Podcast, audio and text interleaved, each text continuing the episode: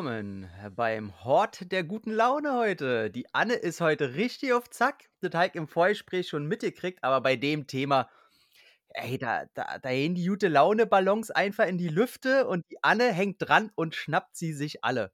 Ob da noch genug Platz für mich ist, ich weiß es nicht. Ich weiß es einfach nicht. Anne, erstmal ein freundliches Hallo. Pui, pui, pui. Guten Tag. Das waren meine Kanonen, mit denen ich die äh, Luftballons abschieße. Was? Pui, pui, pui. Hi. Erstmal hi, Anne. Anne. Wie geht's denn so mit deiner Laune? Oder was? Ja, ja, äh, dem, äh, der, dem, Fil dem Film entsprechend, würde ich sagen. Ach, ich freue mich heute. Hier bitte denn irgendwas, liebe Anne. Hast du irgendwas gesehen? Willst du uns irgendwas erzählen hier? Willst du den Leuten so ein bisschen Persönlichkeit, so ein bisschen so ein Mühe, so ein kleines Streuseln des Anne-Charakters in die Ohren träufeln?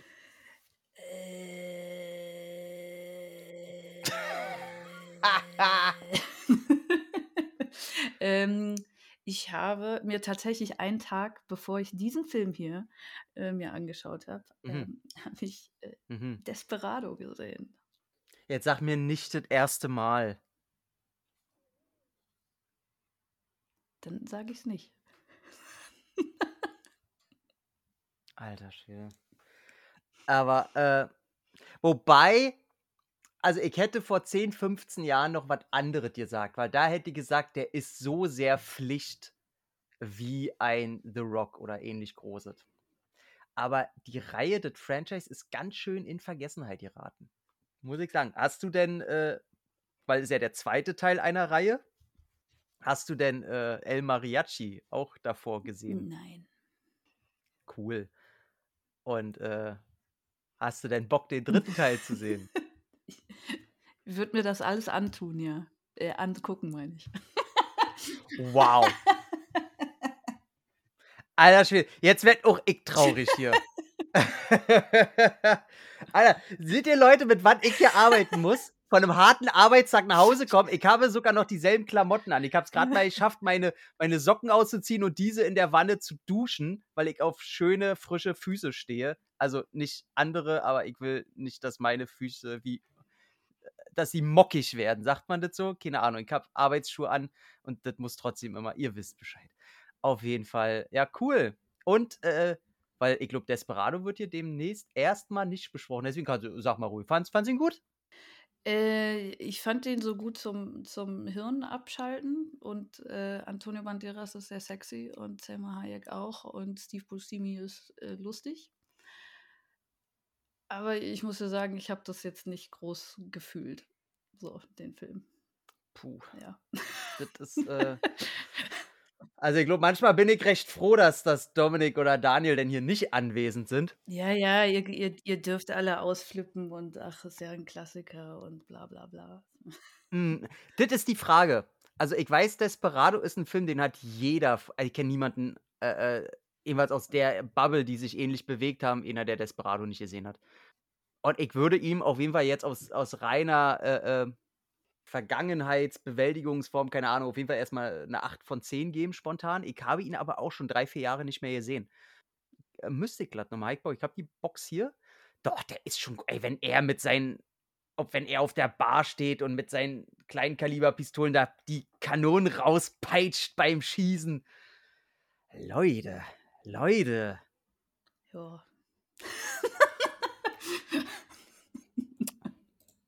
Ja, da ist nichts zu holen, Leute. Ihr hört Tut, es. tut ey, mir leid. was, äh, Tut mir, was- also, äh, Hate, Ja. Hate Mail wie immer an äh, erstkontakt at äh, gmail. Finde ich- find ich gut, ist unsere neue E-Mail-Adresse. Ja. Da könnt ihr, ähm, da könnt ihr uns auch mit Markus dann anschreiben. Einfach mit Vornamen. Und ja, gut, nee. Ey, darauf will ich gar nicht weiter eingehen. Wird einfach traurig. Ich finde, der ist super. Der Witz von Quentin Tarantino in der Bar ist heute noch einfach wunderbar. Die scheiße Toilette ist geil. Der Kuss zwischen den beiden ist geil, was da explodiert. Wenn da Danny Trejo mit seinen Messern ankommt, ist alles geil. Der Soundtrack ist geil. Mega. Ey, nee, ganz großer Film. Nee, da lasse ich gar nicht mehr diskutieren. Nee, das ist eine 8. Ähm, außer das Ende, der Showdown ist sehr uh, unterwältigend. Aber gut. damit will er seinem Erstling so ein bisschen Tribut zollen, wo auch langweilig wie Hulle war. Ich habe letztens das, ähm, vom ersten Teil von El Mariachi gibt es ein asiatisches Remake. Und äh, den fand ich ganz nett.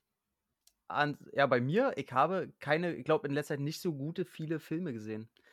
War zwar im Kino hier zu Ant-Man und zu Missing, waren beide völlig, äh, Missing war ein bisschen besser, Ant-Man fand ich auch völlig okay, habe ich aber in einem anderen Cast schon erzählt. Der letzte jetzt ganz frisch war Sea Fever.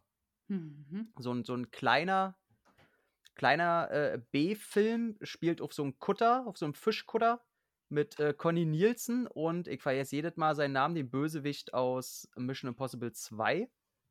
Und die sind da halt drauf und so eine Studentin soll da mitfahren als, äh, äh ich glaube, damit sie ihre Doktorarbeit abschließen kann, muss sie da einmal so rausgefahren sein, eh einen Tauchgang gemacht haben, bla bla bla.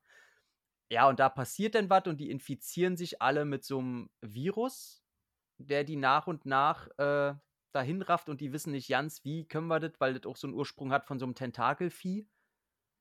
Und der war richtig nett. Also alle zusammengeklaut, was man schon aus anderen Filmen wie The Thing kennt oder den Frozen mit Well Kilmer oder der Akte X-Folge im Eis, ähm, die auch einfach nur ein Riesentribut an The Thing ist.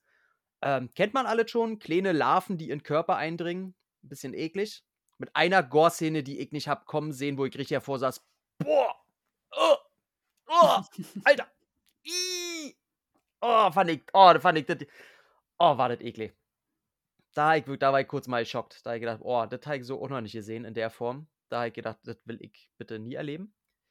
Das Problem hat für mich, also die, die Hauptdarstellerin, die einfach, mein Gott, ist die zuckersüß und äh, gleichzeitig auch stark. Die hat sehr viel Ähnlichkeit mit Paige. Hm. Und da passiert was im Film. Konnten ja, also ich habe geheult. Also nicht geheult, aber mir kamen die Tränen. Aber das war was, wo ich gesagt habe, weil, weil die meiner Ex so ähnlich sieht, aber ich mich da so ähnlich, oh Gott, oh Gott, ich kann das nicht. War ganz gut. Kann man, geht 84 Minuten so, hat, hat genug Budget. Sie hat tolles Conny Nielsen als, äh, äh, als äh, Kapitän des, des ganzen Schiffes, die so ein bisschen, äh, ja, ist denn dieses Volk hier, die, die so ein bisschen Wikinger angehaucht ist, die Dame generell die Frauenrollen alle stark auf dem Schiff. Wir haben da drei, drei Frauenrollen auf dem Schiff bei, bei acht Personen durch, oder sieben, acht Personen, was ganz cool ist. Und äh, fand ihn gut. Fand ihn einfach äh, gutes Ding. Ja. Ansonsten äh, habe ich noch eine sehr tolle Person kennengelernt. Du kennst mich ja. Ich bin zwar gerne in Gesellschaft, aber die Person derer, mit denen ich mich äh, privat zu zweit sehr gerne auch treffe und öfter als einmal und so ist halt relativ gering ich habe jetzt jemanden kennengelernt, äh, boah, will ich einfach nur Zeit mit der verbringen. Die ganze Zeit.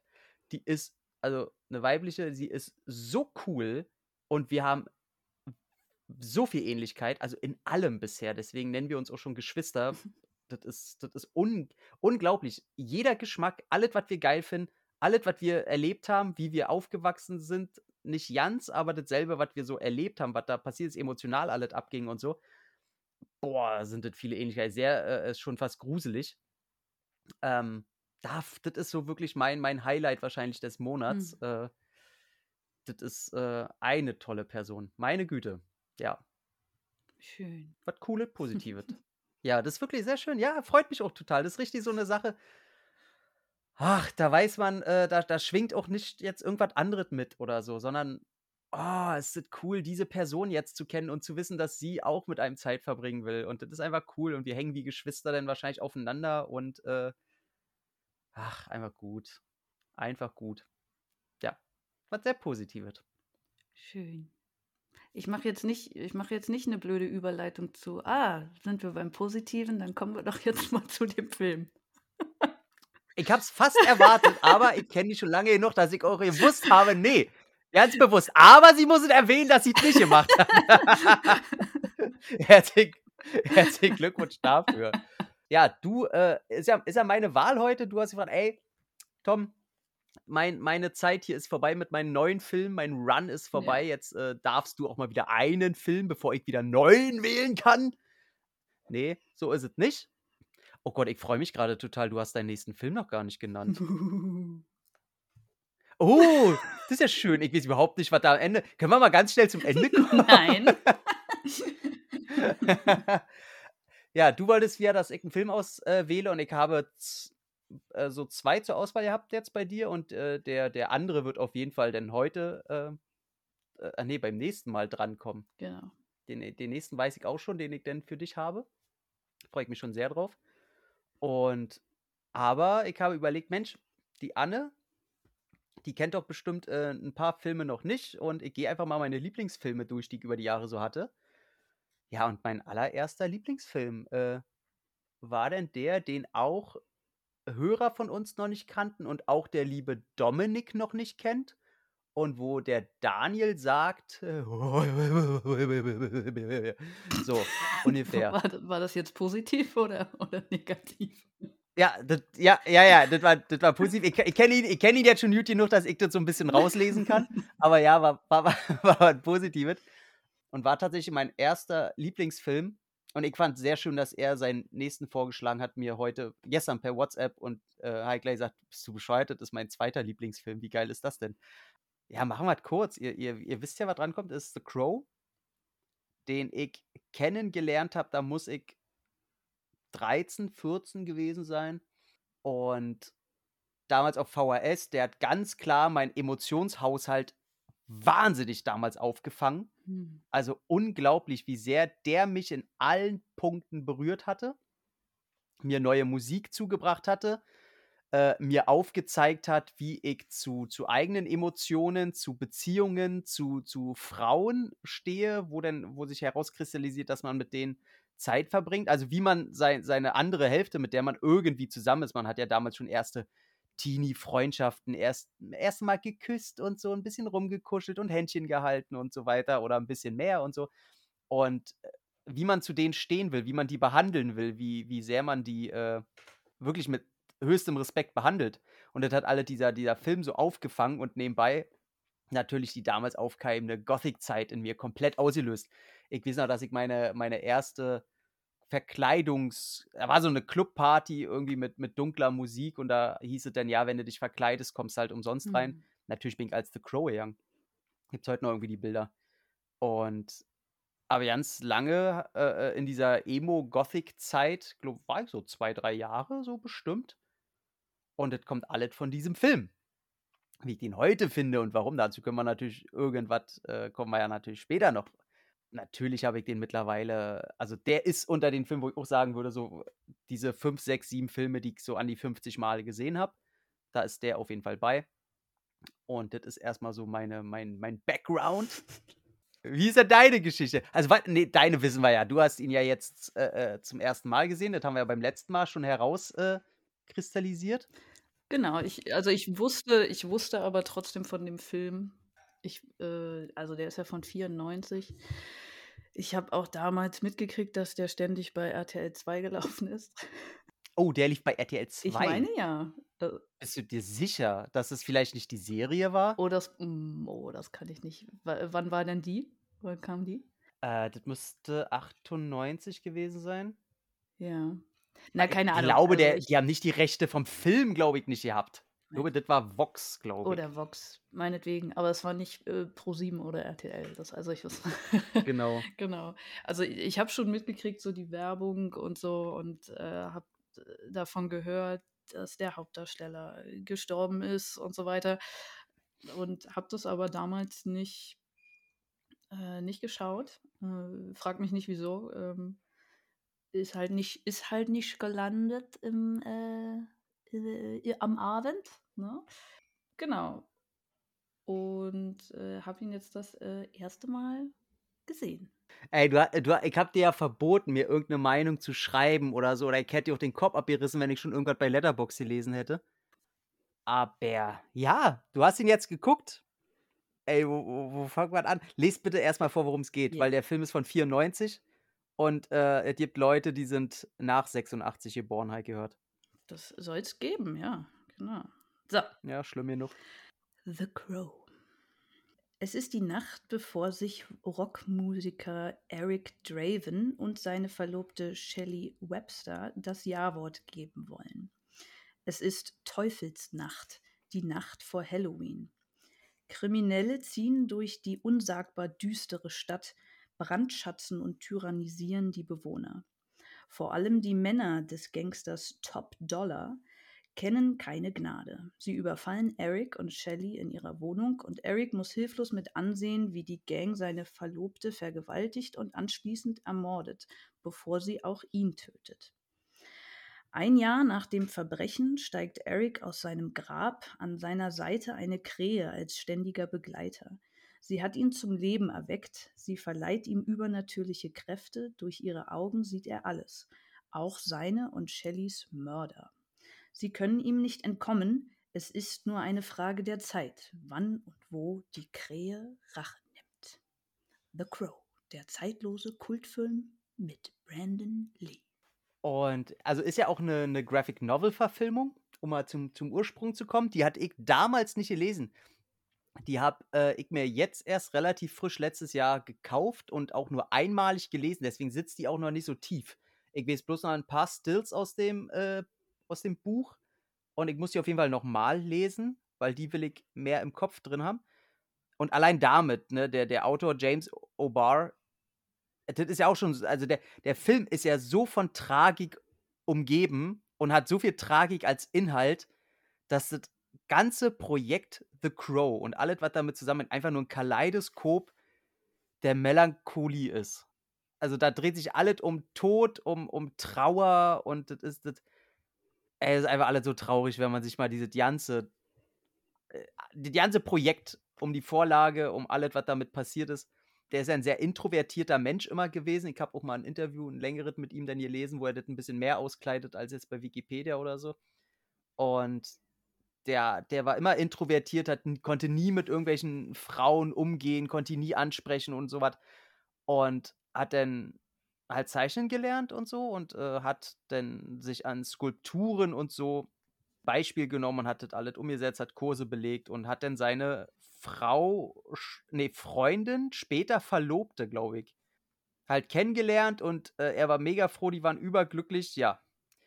Und dann wurde sie von einem Betrunkenen überfahren, wo er auch noch sich die Schuld gibt, weil er sie, glaube ich, äh, abholen wollte, sollte eigentlich Anders. und sie ist denn gelaufen. Wie war das? Andersrum, also ähm, er hatte schon einiges auf dem Kerbholz und konnte selber nicht fahren, weil er, wenn er noch einmal von der Polizei hätte angehalten worden wäre, dann wäre sein Führerschein los ähm, und hat sie deswegen angerufen und hat gefragt, hey Schatz, kannst du mich abholen hier? Ich, ich darf nicht fahren zurzeit.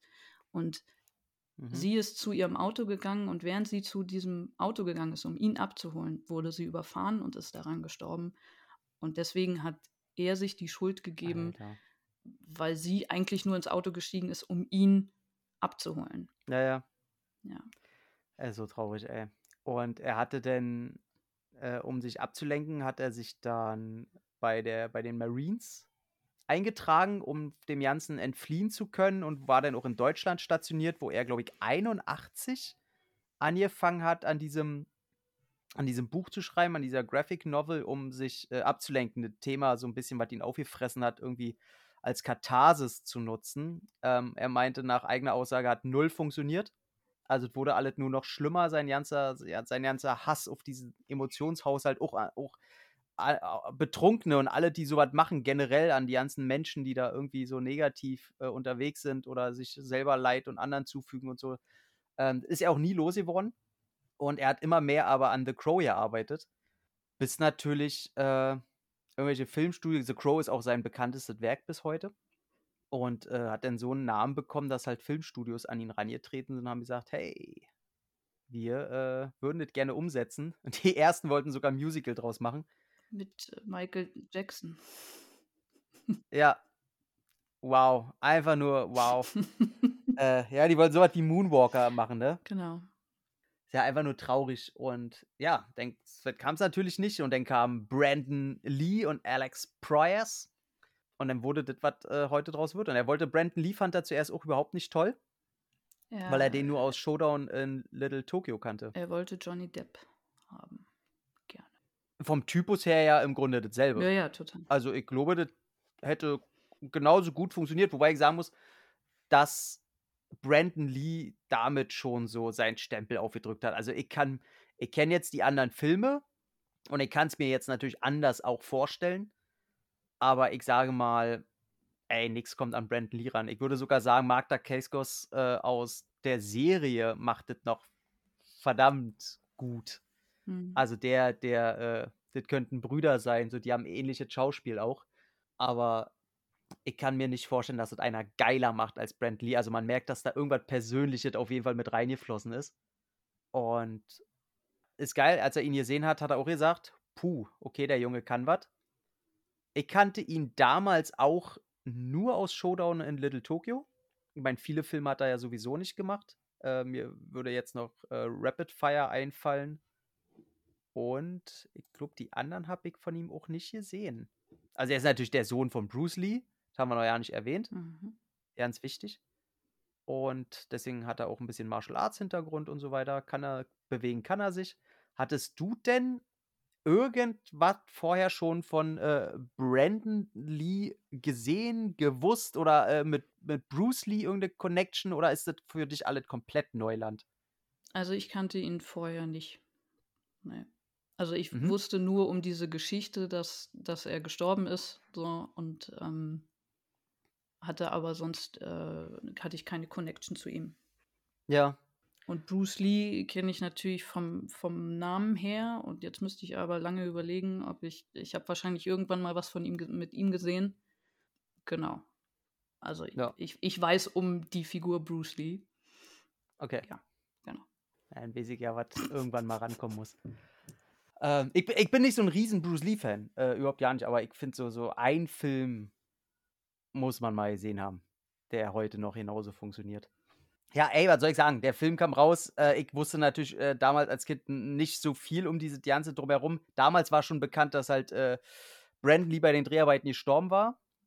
Und ich weiß auch, dass, äh, weil ja auch sein Vater sehr jung gestorben war, mit 33 möchte ich meinen, an, äh, oh, ich würde jetzt sagen, das war ein Höhenaneurysma, aber äh, das hatte irgendwas, Man, man weiß es nicht genau. Also es ist, ähm, äh, es gab mehrere Theorien, dass es also eine Hirnschwellung ist oder eine ähm, allergische Reaktion auf Kopfschmerzmittel, die diese, die das ausgelöst. und jetzt ist letztes Jahr haben sie, ich, ich glaube, das ist bestätigt, glaube ich, letztes Jahr, dass rausgekommen ist, dass der einfach zu viel Wasser getrunken hat und daran gestorben ist. Wie geht das denn? Man kann zu viel Wasser trinken? Ja, ja, den, der, irgendwie die Nieren können das dann nicht mehr ordentlich ausfiltern oder irgendwas, irgendwas war da, dass der wirklich am Tag irgendwie 20 Liter und so, der hat nur, nur getrunken, nur getrunken und das war wohl irgendwie, muss ich nämlich nochmal reinlesen, das war eine ganze Zeit lang, letztes Jahr war das ein großes Thema. Und diese Sache mit Brandon Lee, also da, um das mal kurz zu fassen, da ist es halt so passiert, dass während der Dreharbeiten und das Traurige ist und noch, dass äh, diese Pistolenszene gar nicht äh, eigentlich so gedreht werden sollte und Alex Proyas, der Regisseur, im letzten Moment noch gesagt hat, ah, lass uns mal anstatt ein Messer eine Pistole nehmen. Mhm. Und der Waffenmeister nicht ordentlich kontrolliert hat, scheinbar. Ich weiß ja nicht, ob sie überhaupt einen am Set hatten. Genau, also ich hatte gelesen, die ähm, sind schon früher vom Set gegangen, also die hatten schon Feierabend und Mhm. da wurde halt einfach ein Assistant, äh, ein Prop Assistant wurde genommen und der wusste nicht, dass man die Waffen vorher checken muss. Genau, weil das Problem war, dass im Lauf noch ein minimales kleines Stück vom letzten Schuss, von der letzten Patrone, war da noch drin. Man muss immer die Läufe halt säubern. Dann wurde halt geschossen, er, er fällt nach hinten und keiner kümmert sich erstmal, weil er bleibt halt so liegen und Brandon Lee hat öfter mal so eine Späße gemacht und so weiter. Und keiner hat das erstmal zur Kenntnis genommen, weil ja auch kein Blut zu sehen war, nix. Das, das Teil war so klein, dass man selbst die Wunde auf seinem Brustkorb, die hat man nicht gesehen, weil viel zu klein war. Aber dieses kleine Metallteil hat halt, äh, ist halt direkt ins Herz gegangen, ne? Und hat da dann, äh, hat da schön was kaputt gemacht. Und daran ist er dann hier gestorben. Also ich habe gelesen, dass es ein Bauchschuss war. Aber vielleicht ist das Ding auch gewandert. Also er ist ja gestorben auf dem, auf dem OP-Tisch. Mhm.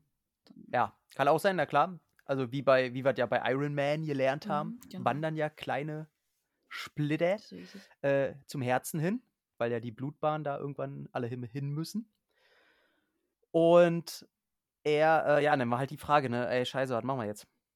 Und das Studio wollte erstmal das ganze Ding abbrechen und hat gesagt, puh, nee, Leute, da Genau. können wir nicht mehr machen. Wir brauchen immer noch Szenen, die abgedreht werden müssen. Paramount hat sich rausgezogen und Miramax ist Ja. dann eingesprungen Ja. und hat nochmal 8 Millionen dazu zugegeben.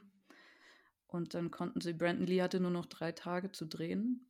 Und Mhm. dann haben sie das durch Double-Arbeiten, durch ein bisschen Umschreiben des Drehbuchs, also mit einem Voice-Over und durch digitale Effekte dann das da aufgearbeitet. sie hatten das große Glück, dass sie den Stuntman eine Maske aufsetzen konnten mit einem Abdruck von Brandon Lees Gesicht, welcher nämlich angefertigt wurde, eben für Stuntman, damit man das Gesicht halt nicht, nicht eigentlich per CGI oder so reinmachen müsste, sondern die wirklich eine Maske von Brandon Lees Gesicht drauf haben.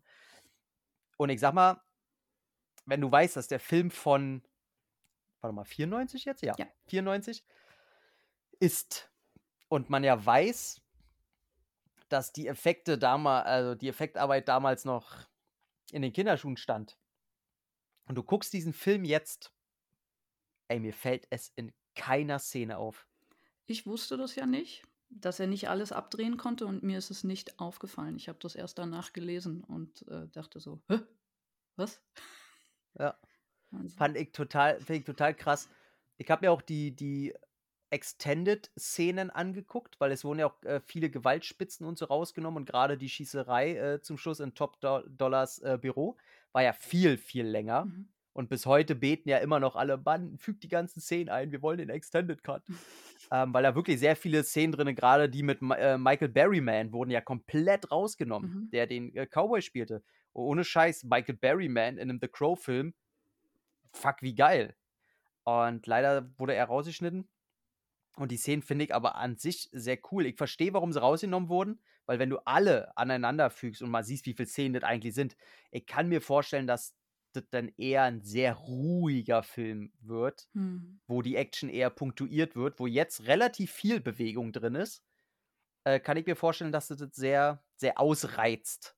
Dass da viele sitzen hast, so, jetzt könnte doch mal wieder was passieren. Wobei der Film, finde ich, generell eher eine, eine Melange einer Gefühlsregung ist, anstatt irgendeine Art von Actionfilm. Also, dass man ihn darauf jetzt spezialisiert. Ja, The Crow ist der Actionfilm.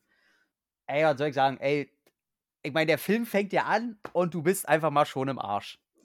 also, der nimmt sich ja überhaupt keine, keine Zeit, dich in diese Welt äh, einzuführen. Er sagt ja sofort, hier ist die Nacht des Teufels, du siehst wunderschöne Miniaturen von dieser brennenden Stadt. Hm. Äh, du findest kurz mal raus, was die Nacht des Teufels ist, äh, wo die ganzen Verbrecher so viele Brände liegen, äh, legen wie möglich. Ja, und dann siehst du schon, äh, was mit unseren Hauptcharakteren passiert. Und du denkst dir in den ersten fünf Minuten schon, puh, na, mir wird's ja gut hier in die nächsten 90 Minuten hier. Also, und jedes Mal ist diese Szene immer noch so hart. Ich, äh, die ist wahnsinnig schwer zu gucken für mich. Welche? Die allererste? Oder welche? Wo du, wo du siehst, was mit, so, äh, äh, mhm. mit Eric und äh, Shelly, ja, Ja, äh, nee, doch, ja, Shelly, Shelley. äh, passiert. Boah.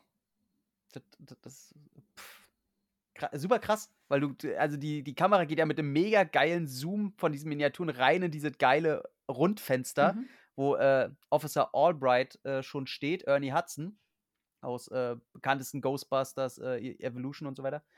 Und dann siehst du halt da schon die, die Leichen oder die, die sch schwer verletzte Shelly, die abtransportiert wird. Und dann siehst du schon so, was so ein bisschen passiert. Oder passiert ist. Ich weiß nicht, kommen da schon Rückblenden? Nee, ne? Nee, ich, nee, nee. Ich meine nicht, es wird nur ein bisschen erzählt. So, was, was Ja. passiert ist, genau. Oh, und das ist schon da so, die, die ganze Farbgebung ist halt so mega geil. Ne? Sehr viel, weil eigentlich wollte Alex Proyas äh, in, in Schwarz-Weiß drehen und das durfte er nicht. Er hat es trotzdem sehr monochrom gedreht und sehr, oh, wie sagt man hier, die, welche Farbgebung hier, Rot, Grün, Blau, wie nennt man die? Die additativen äh, Farben, nennt man das so? Die, die Grundfarben lässt er halt Ja. verstärkt arbeiten und hat sehr wenig Mixturen drin. Dadurch wirkt der Film farblich extrem, aber doch monochrom irgendwie. Der hat so einen sehr, halt diesen Gothic geprägten Neon-Look so ein bisschen, ne? Den man halt in den 19 danach vor allem sehr, sehr häufig gesehen hat, zwei, drei Jahre. Ja, es ist sehr, sehr bedrückend. Also die ganze Stimmung mhm. äh, die sich durch den Film zieht. Also die Melancholie ist sehr spürbar, was den Film für mich sehr besonders macht. So, weil, also ich habe das, habe den Film geguckt und ich wusste, okay, das ist Toms Lieblingsfilm oder einer seiner Lieblingsfilme. Und an sich, die, die Geschichte, die erzählt wird, ist jetzt, wenn man jetzt mal das außen vor lässt, dass er wieder aufersteht, eine klassische Rache-Story. Ja, ja. ja. Also das ja, ist ja, sehr klar. konventionell. Gerade auch habe ich ja Desperado einen Tag vorher gesehen, dachte, oh, noch so ein Mann. Schon wieder. noch so ein Mann, der mal wieder seine Freundin rächt. So, es ist ja, ne, also die Geschichte kennst du ja nun zuhauf und habe mich versucht, in dich so reinzufühlen, wie das vielleicht so ist, als 12-, 13-Jähriger, wo du diese Art der Geschichte vielleicht ja auch zum ersten Mal gesehen hast, könnte ich mir vorstellen. Also Weber mit dem, Fanta mit dem Fantasy-Einschlag. ja, ja, auf jeden Fall zum ersten Mal auch in dieser Melancholie. Ähm, weil ich Ja, glaube, da ja, gibt es nicht, nicht viele Filme, die so dieses Thema haben und gleichzeitig sich aber in so einer Stimmung Mhm. Er schwelgt spielen. Er, sehr. Ne? er, er schwelgt sehr. Und deswegen fand ich ihn sehr beeindruckend, einfach von der Visualität und auch von der Musik her. Und ähm, aber die Geschichte an sich hat mich jetzt, so dachte ich so, ja, ne, ist halt so eine typische Rache-Story. Und dann war ich dir sehr dankbar, dass du mir diesen Comic oder die Graphic Novel noch gegeben hast, weil äh, boah, die ist, ist nochmal eine Schippe drauf, ne? das ist unfassbar, dieser, dieser Schmerz, der da auf jeder Seite in Tinte, Mhm. also und das ist ja noch richtig gezeichnet, kein Computer und was weiß ich, das ist richtige Tinte auf Papier und das trieft einfach vor, vor Schmerz die ganze Zeit. Und wenn man dann weiß, dass, dass das dann noch verbunden ist mit diesem Tod von, von Brandon Lee, der selber kurz vor seiner Hochzeit stand zu dem Zeitpunkt, nämlich zwei Wochen davor. Und dann weißt du, dass, dass der James O'Barr auch seine Verlobte verloren hat. Das, Mhm. da kann ich nicht anders, dass mir das Herz schwer wird. So, und Ja. da verstehe ich, dass dieser, dieser Film ist, wenn du nur den Film betrachtest, ist es, wie ich gesagt habe, eine sehr klassische Rache-Story und jetzt nicht wirklich besonders, aber das, das Ganze drumherum, die Machart und diese Art der Entstehung, macht es zu etwas sehr viel Größerem, was dich sehr, sehr berühren kann, wenn du das zulässt. Ja, also das hat es auf jeden Fall damals schon. Ich kannte diese, diese Art von, von Weltschmerz, den, den er da ausdrückt. Und für ihn war ja Shelley quasi seine Welt. Ich glaube tatsächlich, ich, ich kann es jetzt natürlich äh, schwer nachvollziehen oder meine Entwicklung nochmal äh, in- in punktuell genau sehen. Aber ich hatte es am Anfang schon angedeutet. Das ist tatsächlich so. Ich glaube, dass der sehr beeinflusst hat, wie ich meine Beziehung sehe, wenn ich denn eine habe. Die sind für mich denn mein Ein und Alles. So. Und da, da ich auch viel auf diesen Film zurück, ne? Und deswegen kann ich ihn halt so sehr verstehen. Also, ich würde die, die Typen noch viel mehr auseinandernehmen, als man das in dem Film sieht. Aber gut, er hat nur eine Nacht. Dazu hast du halt noch so eine Bildsprache und so eine Mühe, die sich einfach da jeder gibt. Und ich finde, dass da jeder Shot so geil überlegt ist. Mhm. Und jeder Darsteller, du, da, da muss in dem Film nicht ein Eric Draven Schrägstrich The Crow auftauchen, damit ich den Film mag. Was äh, gerne mal bei Comichelden oder heutigen Comicfilmen der Fall ist. Ey, wenn ich da sehe, wie da eine Sarah im Regen ü- über den Asphalt mit ihrem Skateboard fährt, so, da sag ich schon, oh Mann, das ist so 90er. Genauso Mhm. bin ich damals mit Skateboard. Selbst wenn sie regnet hat, bin ich über die Straße. So sicher, wie sie da auf der Straße fährt, wenn das regnet da. Also, sind wir mal ganz ehrlich. Äh, Also, so einfach ist es nicht, wie sie da. Ich möchte mal wissen, wie oft sie das geprobt haben. Aber super geil. Ey, Ernie Hudson, die Seele des Films. Mhm. Also, seine Rolle, ey, wie er da mit, mit seiner Mütze in seiner eigenen Bude in, Shorts, in Shorts da rumsteht. Hauptsache noch die, die Polizeikappe auf dem Kopf. Großartig. It can't rain all the time. Ey, ohne Scheiß. Ey, da, da, wie, er, wie er das auch das erste Mal auf der Straße sagt, wo, wo langsam sogar die Sonne aufgeht und er da an, äh, doch steht und sich den Regen ins Gesicht spritzen lässt. Und er dann zu ihr so ganz, ganz friedlich sagt: Naja, es kann ja nicht immer regnen. Ey, da sind so viele Zitate drin. Dann hast du natürlich noch die Bösewichte, äh, die ja eingeführt werden äh, in der Spielhalle, die sie in der Luft jagen mit seinem, mit T-Bird, mit und dann yeah. Und das ist ja auch diese Aggression, die, ähm, die ich im, im Leben ja so fürchte, wenn, wenn die Aggression so komplett unkontrolliert, Hauptsache Lust an der Zerstörung. Ein anderes Motiv haben die ja nicht. Die haben einfach Bock, böse zu sein. Mhm. Egal, ob die jetzt Aufträge von Top-Dollar bekommen oder nicht, die sind ja immer Assis. Und das ist auch die Art von Aggression, die ich im Alltag halt so wahnsinnig fürchte. Wenn du einfach nichts gegen machen kannst. Kommt einfach irgendwo her, du weißt, du kannst nichts gegen machen. Wenn du, wenn das aus dir selber rauskommt oder von wem anders, meinst du? Nee, von wem anders? Äh, von meinen eigenen Aggressionen habe ich keine Angst. Äh, und so eine Filme finde ich immer ganz, ganz, ganz doll schlimm. In der Situation, du hättest deine Freundin auch nicht beschützen können. Ja. Da hätt, du hättest machen können, was du willst. Sie beschäftigen sich ja nicht mal groß mit, mit, mit ihm. So, er, ähm, du siehst ja dann, als er.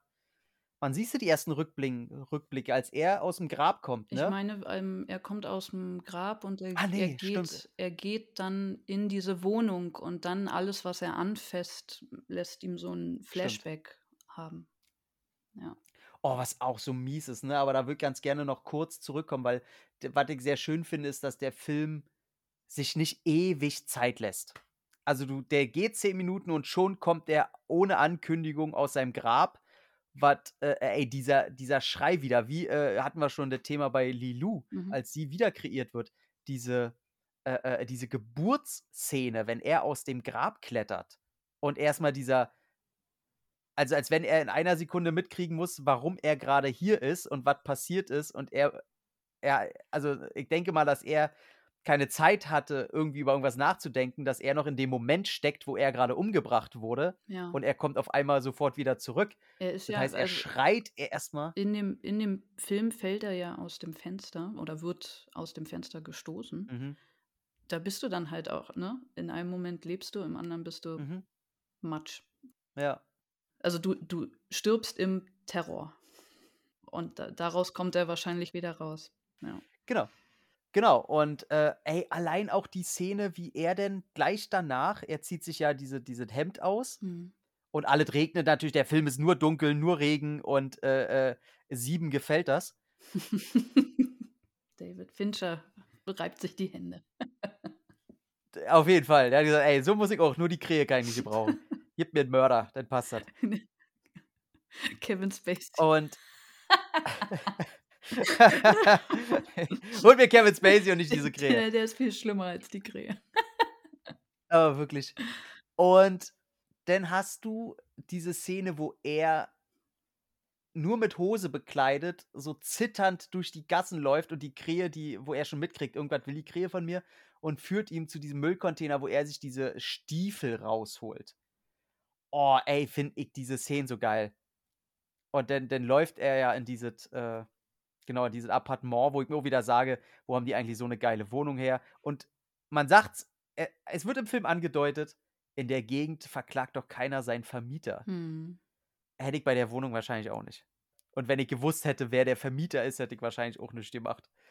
Aber sie haben nur ihre, ihre Rechte gewahrt und haben dafür mit dem Die Leben haben ihre bezahlt. Rechte eingefordert. Ja, er, läu er läuft da lang und er zieht sich dann da diese Leiter Boah. hoch. Ne? Also ich finde seine, seine Physis Ja. auch unglaublich beeindruckend. Ja. Dieser Rücken Mhm. und auch wie er sich das, Wie so ein das kräftiger Balletttyp Ja, irgendwie, ne? So, so total. drahtig, aber Ja, muskulös, ja, ja. total. Das hat was sehr Elegantes irgendwie. So, und sehr kraftvoll. Mhm.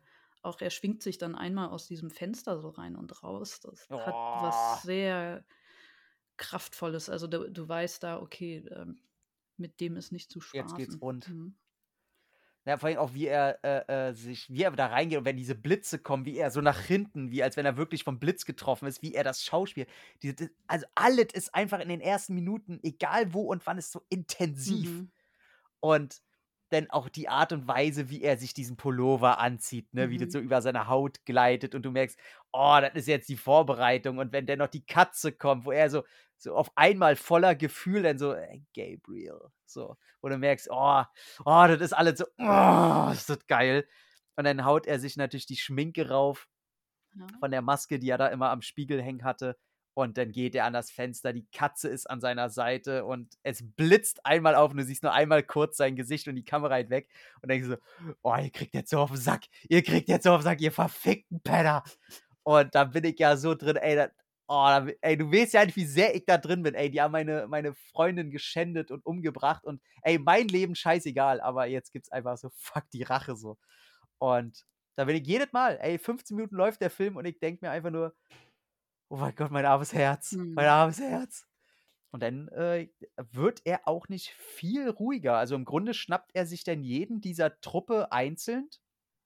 Angefangen bei äh, Tintin. Tintin. Mhm. Und äh, so, ich glaube, Tintin ist, glaube ich, der Typ, den wir immer am meisten zitieren. Ey, immer wenn, wenn mein Kumpel irgendwie vorbeikommt, sich äh, irgendwas Neues gekauft hat. Na, wie findest du das? Leather. Wo, der, wo er ihm, der, der, dem Typ da die, die, äh, die Ledertasche verkaufen. Ich kann, ich kann das immer nur auf Deutsch zitieren, weil wir den so oft auch auf Deutsch geguckt haben. Mhm. Was ist das hier, Tintin? Blutflecken vielleicht? Naja. Ah, ich gebe dir 50 Dollar, damit tue ich dir noch einen Gefallen. Ja, gar nicht so schwer, ne? Gar nicht so. Ah, nee, gar nicht so leicht. Gar nicht so leicht, sich zu entscheiden, ne? Oh, einfach nur gut Tintin, ey. Der seine Messer wirft und sagt, ich, ich treffe immer. Und dann Ja. aber einmal vorbei und einmal das Messer gefangen und äh, Oh, ich liebe das, wie er das wegschlägt. Mhm, das zweite, was ja. ankommt, so pack. Oh, ist das geil. Oder generell die Szene. Ich liebe das ja, wie, wie er kann ja durch die Augen der Krähe sehen. Und äh, er hockt ja dann äh, auf der Kante von dem Gebäude und guckt dann so. Und dann lässt er sich ja so runterfallen mhm. vom Gebäude und landet dann in diesem Müll und lacht dann so. Oh, ist das geil. Und, und wie er dann auf, den, wie auf Tintin zuläuft und da ist ja so eine brennende Tonne, wo sich Tintin auch die, die Zigarette anmacht. Und er sieht wirklich aus wie so ein Gespenst. Wie er da ankommt und so grinst wie so ein Verrückter. Er gibt ihm ja auch eine, so mit der, mit der Faust oder was. Und dann ist er ja auch so richtig, wie er diese Faust ins Gesicht so annimmt. So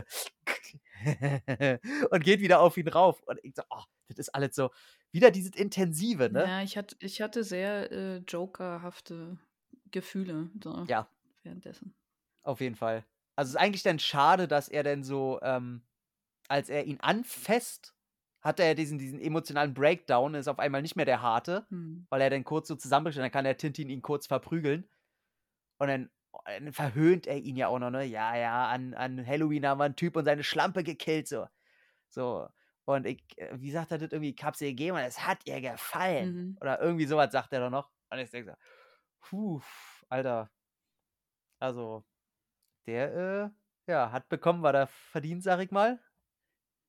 Und ja, und dann geht's halt einfach eigentlich weiter von, er schnappt sich dann noch den, den, auch eine geile Szene, wie er sich denn diesen Pfandleier schnappt. Mhm. Ja, ja. Wie er da an der Tür klopft und er natürlich Edgar Allan Poe zitiert, hier der Rabe. ja. Äh, Was ich, was ich da, großartig. also ich wusste nicht, dass es der Rabe ist, aber ich habe es mir gedacht. Ja, ja, ja. So, ah, der ist es doch hier bestimmt von Edgar Allan Poe, das Ding. Ja, ja, ja, ja.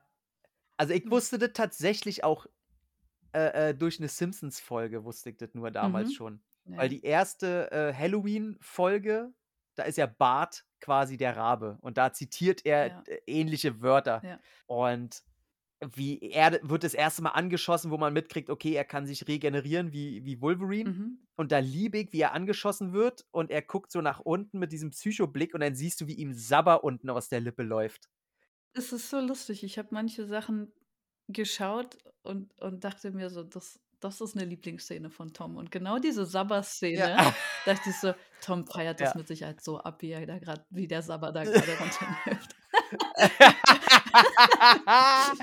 ja, Ja, einfach, einfach großartig. Und ey, da, da folgt ja Lieblingsszene auf Lieblingsszene, weil er, der, der, der Pfandleiher, der ein bisschen korpulenter ist, der, der wird dann hinter die, hinter die Theke geschmissen von ihm.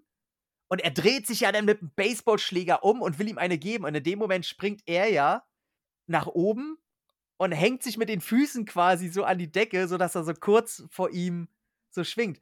Hey, Mr. Gideon, und dann gibt er ihm so mit dem Baseballschläger ins Gesicht und das ist, das hat dann so einen Witz drin auf einmal. Ja, ja, wo du er denkst, ist sehr, er ist sehr witzig in dem, was er sagt. Also er hat so coole One-Liner mhm.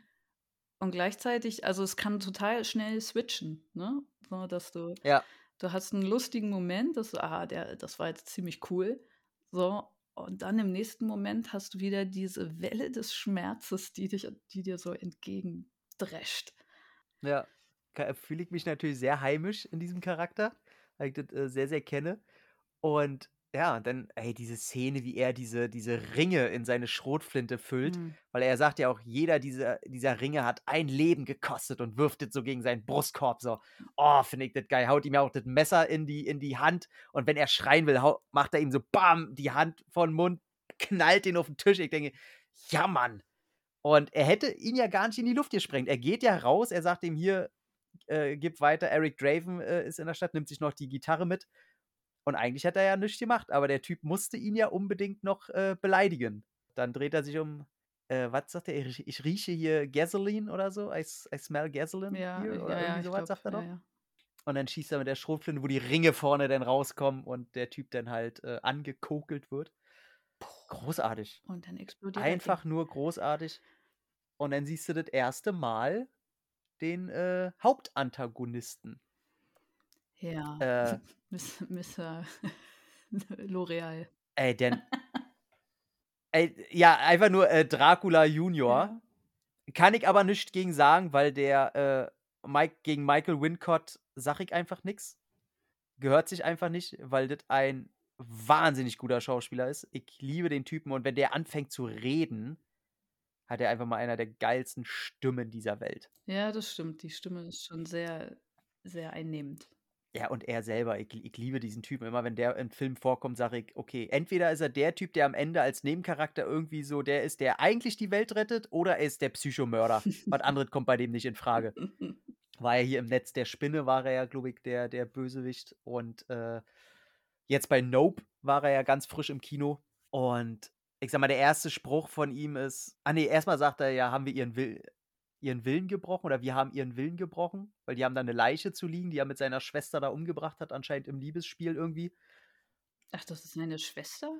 Das ist seine Schwester, ja. Er, Ah, der, der andere Gideon sagt doch noch, ihr, ich bin doch nicht so verrückt wie du und deine Schwester. Ah, okay, nee, das habe ich. I, I'm not so fucked up like you and your sister, sagt er noch. Eieiei. Ja, jetzt Okay. sind die Schwestern. Ah ja, okay. Mhm. Natürlich fand ich das dadurch ja nur noch geiler. Na, natürlich. Ist klar. da war ich eher bei Ja. Eiskalte Engel zu der Zeit. Uh, oh, da bin ich auch dabei. Oh ja, oh ja. Wo ich mich früher immer nie hätte entscheiden können, ob Reese Witherspoon oder äh, äh, Sarah Michelle Gellar. Ja. Und allein dieser Spruch, wie er dann sagt, ja, mein Vater hat immer gesagt, die Kindheit ist dann vorbei, wenn du weißt, dass du stirbst. Mhm. Und ich dachte mir nur so, wann hat der das seinem Sohn erzählt? Weil er, er sagt es ja, indem er eine Schneekugel in der Hand hat. Und es wirkt so ein bisschen so, als wenn sein Vater ihm das erzählt hat, als er ihm die Schneekugel geschenkt hat. In der Schneekugel sind ja auch Gräber drin. Also du weißt schon, die ganze Familie ist vielleicht nicht so. Ja, ein bisschen komisch. Müsste mal vielleicht geschlossen zum Psychiater gehen. Ja. Und bis heute erkenne ich nicht, dass seine Schwester von Bai Ling gespielt wird. Mhm. Ich erkenne sie nicht als Bai Ling. Wenn du die ja heute siehst oder in späteren Filmen gesehen, sehr viel dünner geworden, da ist sie so ein bisschen fraulicher. Und ich, ich, ich erkenne die nicht in dieser Frau. Ich würde, würde mir eher sagen, das ist Bai Ling. Nö, das ist die einfach nicht. Die, das ist doch eine ganz andere Person. Die sieht doch niemals aus wie Bai Ling. Aber äh, ist die scheinbar? Ich habe heute auch noch mal im Netz geguckt, ob das wirklich dieselbe Bai Ling ist. Aber ja, äh, kennt man einfach als äh, verrücktes Huhn. Hat äh, viele, viele Filme gedreht. Die meisten kennen sie vielleicht auch aus Crank 2. Da ist sie auch diese verrückte Asiatin. Ist einfach äh, so, ein- so ein bunter Vogel, sagt man mal. In den Medien. Ein bunter Vogel. Ein bunter Vogel, die auf Augen steht. Mhm. Und ja, was soll ich sagen? In meiner Pubertät stand ich natürlich mächtig auf diese äh, Filmfigur. Mhm. Gedacht, oh, die ist, äh, die hat mein Bild in der Zeit auch geprägt. Da stand ich so sehr auf äh, Psycho-Frauen irgendwie. Ja, fand ich erst mal cool. Fand ich erst mal alles cool. Du siehst sie dann noch so kurz unter der Dusche mit ihrem, äh, wo ich immer gedacht habe, dass ihr Tattoo auf dem Rücken irgendwas bedeuten soll, aber äh, tut's nicht. Und ja, dann geht's halt im Grunde weiter. We- Wen schnappt dann sich danach? Ist danach schon äh, Der, Funboy dran? ja, also mit den Spritzen. Ja. Ja. Auch eine sehr geile Szene, weil er ja mit der, äh, äh, mit der Mutter von Sarah quasi anbandelt, die ja ein Genau. krasses Drogenproblem und Männerproblem hat. Oder ganz viele Probleme. Sarah haben wir noch gar nicht richtig erwähnt, ne? Das ist so die, äh, das so ein bisschen das Ziehkind so von. Das Ziehkind, das Mündel so von, von Eric und äh, Shelley gewesen. Und die war auch dabei. Die kam an den Tatort, als das passiert ist. Und äh, deswegen kannte sie auch äh, Albright, den, den Polizisten, mit dem sie ein Jahr später immer noch so abhängt. Das sind so, ich sag mal, Freunde geworden. Eine sehr schöne Freundschaft. Ja, sehr, sehr so. Ich, ich finde das sehr schön, wenn, wenn Erwachsene so Heranwachsende wie Erwachsene behandeln. so, und nicht so, Ja, nicht so kindlich, ne? Du weißt so, ja, okay, komm, ich bei ich kauf, ich kauf dir einen Hotdog, alles klar. So, und nicht, äh, was machst du denn so spät hier noch draußen auf der Straße? Ja, ja, ja, ja, weil er das erste, was er fragt, ist, sag mal, wie kannst du das Ding steuern auf der Also er will ihr erstmal gleich ein Kompliment geben. Mhm. Wie steuerst du das Ding auf der Straße? Äh, und dann sagt sie ja irgendwie, äh, was im Deutschen auch nicht gut rüberkommt, weil im Deutschen sagt sie, ja, das muss man schon können. Nee, it's, it's pure talent oder irgendwie so sagt sie im. Genau, und sie sagt es aber so verächtlich, dass so im Sinne von, ja, sie weiß selber, dass sie eher Glück hat, dass sie nicht vom Ding fällt. So, Ja. yeah, it's pure talent. ähm, sehr süß, einfach sehr süß. Und er, ja, willst du willst was essen? So, lädst du mich ein? Du bist eingeladen. So, also so, so eine coole Basis. Und der, der, äh, wie, wie, wie, Funboy, auch eine sehr eklige Figur, ist übrigens der Darsteller, der dann eben äh, Brandon Lee erschossen hat, der bis zu seinem Tod damit zu kämpfen hatte. Der hat doch ein Jahr danach nichts mehr gedreht und hatte, äh, hat bis zu seinem Lebensende da Albträume gehabt und ähm, Was ich gut verstehen kann, also was, was ich. ey, so natürlich. der, ähm, Natürlich. wenn du Der das nicht, fertig. wenn Er du das nicht ahnst, ne, und das wird dir in die Hand gegeben und peng und dann bist du am, ne, also auch wieder diese, diese Schuld. Du hast ja auch kein, du hast ja kein Vertrauen mehr an, ans Filmset und alles, ne? Ja. Ähm, Und er hat dann, dann wo wir es wo wir's nämlich gerade erwähnt haben, er hatte dann eine kleine Rolle bei Sieben von Fincher. stimmt, stimmt, stimmt. Ähm, ja. An sich, ey, ein äh, super toller Darsteller. Ich habe den äh, später, glaube ich, mit kurzen Haaren in irgendeinem Film auch noch gesehen. Aber, ähm, ja, ey, wenn du dich am Set auch noch mit den Leuten verstehst, wovon man erstmal ausgeht, ne? Mhm. Und du erschießt da quasi irgendwie einen angehenden Freund oder sowas. Ähm, ja, kann, kann man nicht nachvollziehen, ähm, wie das ist, wie, wie schlimm das sein muss. Ja, der, äh, den schnappt er sich dann, wo auch einfach eine ne gute Szene, natürlich lieb ich die Szene, wo er da reinkommt und seinen Kopf so an der Glühbirne so rumstreichelt. Mhm. Oh, find ich das geil. Ey, find ich das geil. Da, wie er ihn verarscht mit, mit, mit seiner Hand. Was die einzige Szene, die CGI-mäßig nicht so geil aussieht. Wo seine Hand durchschossen wird. Ja, ja, Und ja. er dann so tut, als wenn ihm das weh tut. Ah, ah. Wuhu, und dann guckt er so durch seine Hand durch. Aber wirklich großartig. Ich finde sehr schön gespielt von ihr, weil er hat nur so ein What the fuck. Und bei ihr siehst du daneben, wie ihr, hahaha, er schießt doch den Typen, was ist das für ein verrückter Idiot, richtig sofort auf Angst rumswitcht. Mhm. Sie hat auf einmal richtige Angst vor dem, was da vor ihr ist. Und sie schauspielt generell. Äh, Dala, die, die Darstellerin, sch- die spielt es super. Ich mag äh, äh, die, ich mag nicht die Dala-Figur, aber ich mag, wie es äh, geschauspielert ist und wie sie sich da ins Zeug legt. Äh, ich kenne die, war die nicht bei Bad Boys? Ja, bei Bad Boys 1 war sie ja die, die Martin Lawrence seiner Polizeizentrale am äh, PC hilft. Oder scheinbar hilft. Dies wird dann, glaube ich, auch, äh, ach egal, auf jeden Fall spielt sie ja mit. Ey, cool. Und dann natürlich diese Mutter ist das Wort Gottes auf den Lippen aller Kinder. Alter. Gott, ey, kannst, kannst du einer Frau mehr Gewissensbisse einjagen mit einem Satz, ey. so, Ja, also da, weil wie er sie nimmt, ne, also den Typen macht er halt fertig, den jagt er tausend Spritzen in Form einer Krähe in den Brustkorb. und wie er denn zu ihr ins Bad geht, ne? Und er weiß ja, dass sie die Mutter von, von Sarah ist. Ja. Und er, er ihr das, das, äh, äh, äh Morphium. nicht das Koks hier, das, Morphium. das ähm, Morphium da aus, aus, aus den Einstichlöchern so rausdrückt und sie dann vor den Spiegel und sie richtig am Kopf packt. Und dann kommt dieser Spruch, nur ein Spruch. Und du siehst, wie bei ihr alles explodiert. Das ist so Ja, das gut. Ist, das ist. Boah. Danach, da merkt man dann, dass äh, dieser ganze äh, Cowboy rausgeschnitten worden ist, weil der, der Cowboy Mhm. erzählt, dass er seine Kräfte nur einsetzen darf, um Rache zu üben. So, und an, an Mhm. der Stelle benutzt er seine Kräfte halt für was anderes, nämlich um mehr oder weniger Sarah zu retten.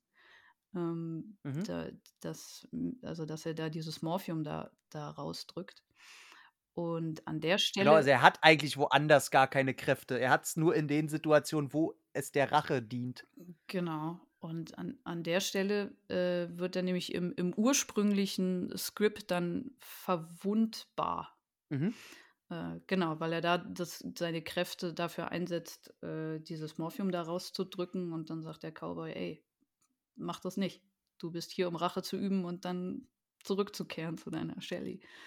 Ja. Ja, was du aber, also an sich, an sich äh, im, im Storyverlauf merkst du das ähm, eigentlich nicht, außer ich habe mich gefragt gegen Ende, wann Mhm. hat er denn Mhm. dieses Tape äh, rumgekriegt um den, um seinen Oberkörper? Und das Mhm. äh, ist nämlich passiert in einem dieser rausgeschnittenen Szenen. Wobei das auch nicht auffällt, wenn du nicht explizit drauf achtest, finde ich. So, also ich, Weil da ich denkst du mal- einfach ich, nur, ey, ich bin halt dann ja. so dran gegangen, ich dachte so, oh, vielleicht habe ich auch irgendwas verpasst, habe ich ihn gar nicht richtig angeguckt, vielleicht hatte er dieses Tape schon die ganze Zeit. so, aber mir ist es schon Mhm. gegen Ende dann aufgefallen, so, hä, irgendwie, irgendwie habe ich das Gefühl, er sieht anders aus. Und so ist es auch. Mhm. Und es ist äh, Ja. tatsächlich nicht erklärt, wie er dieses Tape gekriegt hat, weil das aus diesen rausgeschnittenen Szenen äh, dazugehört. Für äh, Genre-Fans hast du natürlich noch äh, eine andere Figur drin, nämlich Tony Todd, der den Oberaufseher von Top Dollar spielt. Tony Todd natürlich der Candyman oder generell auch eine Horrorgröße der neueren Generation, denn durch Final Destination noch so ein bisschen äh, auch bekannt geworden, der ja in tausenden Genre-Produktionen mitgespielt hat, äh, ey, von Serien über Filme, Akte X brauchen wir nicht drüber. Äh, Eine ganz, ganz große äh, Horrorgröße, auch im wahren Leben wahnsinnig groß, wahnsinnig breit, eine wahnsinnig tiefe Stimme und äh, laut Hörensagen von Leuten, die ihn schon treffen durften, ein wahnsinnig herzlicher Mensch. Mhm. Und äh, Tony Todd zu sehen, freue ich mich jedes Mal. Danach, äh, da, kommt noch die kleine Szene, ne, wie er aus dem Fenster verschwindet mit seinem Was er ja dann später Top Dollar noch sagte, wie er, er ist aus dem Fenster gesprungen mit einer Gitarre. Musicians.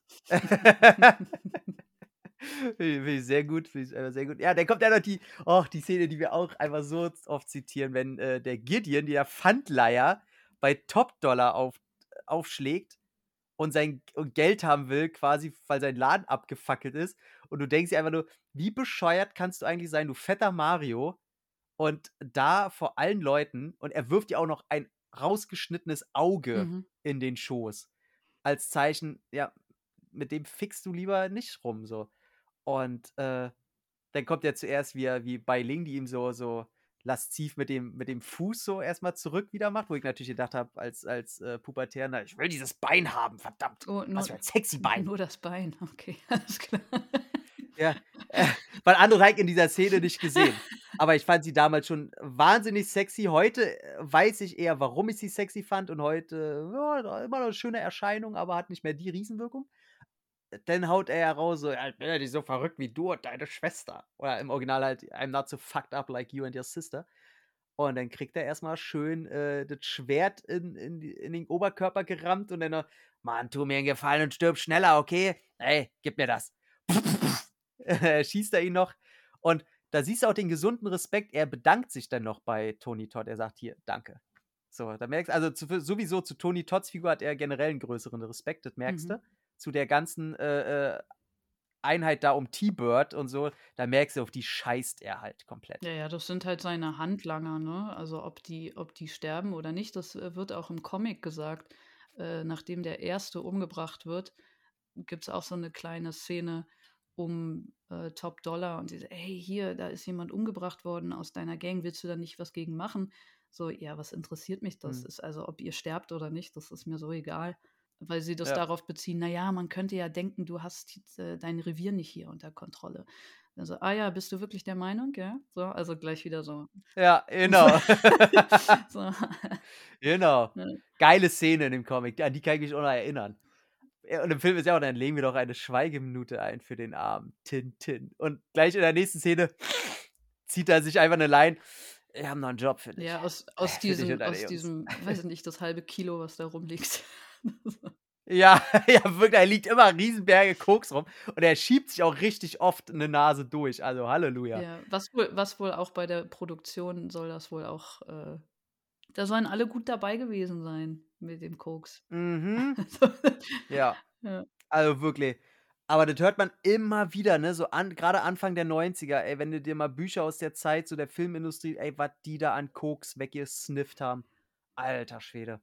Und ja, da hat ja auch Brandon Lee so ein bisschen angekotzt und so, der natürlich, ich denke mal auch durch die Erziehung von seinem Vater und generell seinem Körperkult, äh, den er da sich selber auferlegt hat, äh, glaube ich, kaum, dass der da mitgemacht hat mhm. und äh, er das eher dann probiert hat, mit, mit Witzen so ein bisschen so wegzulächeln. Ja, und dann wird der Film, ein, finde ich, ein wenig ruhiger ab dem Moment, weil er schnappt sich dann zwar, äh, doch, er schnappt sich dann schon T-Bird, der der Anführer ist von dieser Truppe, der in der äh, Buchvorlage, die habe ich gelesen, und die Buchvorlagen, die basieren ja immer auf den Drehbüchern. Und da ist es tatsächlich so, dass T-Bird zum Beispiel ein riesenbreiter, großer Typ ist. Mhm. Und äh, ist er im Film ja nicht. Und ich finde es schade, dass man im Film nie erfährt, woher seine Narben auf der Stirn kommen. Der hat ja so, so römisch 3 und dann einmal durchgestrichen, Mhm. wo ich mich aber frage, okay, wo, wo- weil das ist ja schon sehr besondere Zeichen. Oder soll es seine Truppe darstellen? Seine drei Leute und er ist der, der die so in Zaun hält, so? Also, Ja, oder irgendeine, irgendeine Zählung von, von Opfern oder so. aber würde ich bei ihm sagen, da hängt schon ein bisschen mehr dran auf jeden Vielleicht Fall die, als die vier. besonderen Opfer, weißt du, die besonders äh, laut geschrien haben oder so. Ja, er sagt ja auch, äh, ich finde die Wohnung eigentlich okay, nur die Einrichtung ist scheiße. Sagt er im Deutschen, im, im Englischen sagt er einfach nur, äh, äh, for me it's looking good. Let's decorate. Mhm. Genau, dann nehmen sie ja die Wohnung auseinander. Und ich finde sowieso die, diese Flashbacks auch nochmal, siehst du, wollte ich ja nochmal im Besonderen eingehen.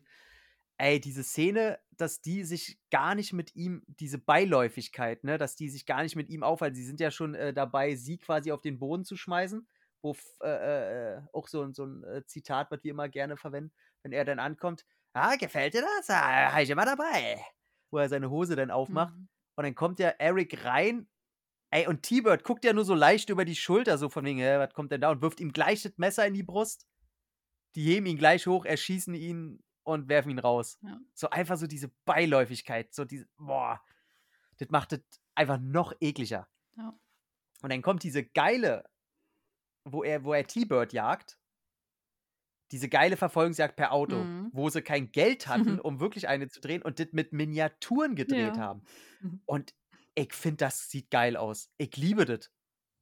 Also, das, das hat sowas, sowas, so irgendwie, man könnte fast meinen, das hat künstlerischen Anspruch, so von wegen, ah, krass, der wollte das so drehen, das wirkt irgendwie anders. Ja, dabei hatten sie einfach kein Geld, um eine echte Verfolgungsjagd zu drehen. Aber ich finde das so viel geiler. Ja, ich, ich Also- finde, das ist jetzt auch nicht so krass, dass das so.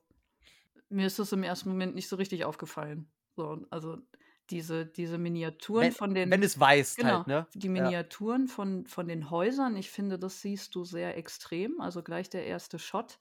So, Mhm. also ich habe selten Ja. so klar gesehen, dass das Miniaturhäuser sind. und, Was aber null So. stört. und dass das dann so mit so einer Rückprojektion dann ähm, in dem Fenster gearbeitet worden ist und so. Ja. so. Also die Effekte siehst du schon sehr, sehr klar. Kannst, kannst dich da rausreißen lassen, wenn du das willst, sag ich mal. Ne? Also wenn du da jetzt zu sehr drauf verweilst und, und sagst, aha, okay, das ist ein, ne? Und dann kommt die Krähe da. äh, die ein Rabe war. Also sie haben nicht mit Krähen, sondern mit Mhm. Raben gedreht, weil die viel größer sind. Aber wenn du dich darauf einlassen willst, dann stört dich das nicht. Und, und das, gleich, das gleiche bei der, Auto, bei der Autofahrt, bei der Verfolgungsjagd. Ja, komplett. Weil er, er ja da auch sehr wild mit der Kamera arbeitet, ne? Ja. In dieser ganzen Szene. Also finde ich halt großartig. Und was ich sehr schön finde, ist, dass die Hauptkrähe, die man immer im Film sieht, die dann wahrscheinlich für Nahaufnahmen und so gebraucht werden und so bla, dass die in allen Teilen ist es immer die, dieselbe Krähe. Hm. Wie geil ist das denn? Wie lange lebt so eine So wie Krähe? bei Rocky mit der Schildkröte. Hm. Oh, ja. Ach, ach, der Rocky. Und ja, den, den killt er dann halt. Also, ich weiß nicht, wie das anders jetzt, aber sehr gefühlvoll, sehr taktvoll.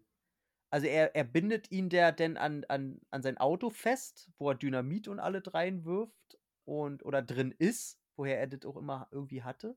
Das ist da drin, ja. Weiß, der, der T-Bird, der, der ist ja dann so mit dem, mit so einem Gürtel, glaube ich, an, an, an das Kopfstück von dem Sitz halt so festgebunden auch. Und der dreht sich halt um, hey, ich, ich, ich weiß, wer du bist, aber, aber du kannst es gar nicht sein. Wir haben dich getötet, du kannst. Und dann wirf, äh, redet er recht wirr, aber ihm ist schon klar, was da gerade irgendwie passiert. Und was ich so ganz äh, sehr schön finde, ist, dass T-Bird sich denn nicht groß dagegen wehrt. Mhm. Also er, er hat, er macht keine Riesenzuckungen, dass er da raus will und sonst, weil er weiß, dass er gleich stirbt. Und ich finde, so wie dieser Mord in seiner Ruhe passiert, bis er halt dann äh, explodiert und dann diese The Crow natürlich aus den Flammen entsteht, was sehr, schön sehr ist. schön. Hm. Was ja generell sich durch die, durch die Reihe zieht, dass immer, wenn die Morde passiert, irgendwas immer aus äh, diesem Krähensymbol da gemacht wird. Es hat, das hat Ähm. mich ein bisschen an The Dark Knight erinnert, tatsächlich. Das- Ja, komplett. Ja, ne?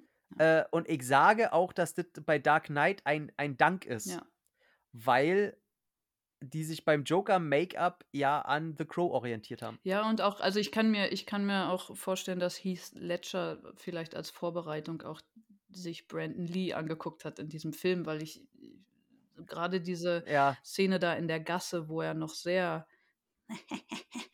so, so Jokerhaft ist. Also ich finde, ich habe den gesehen und dachte an Heath Ledger und dachte, ah, okay, Heath Ledger.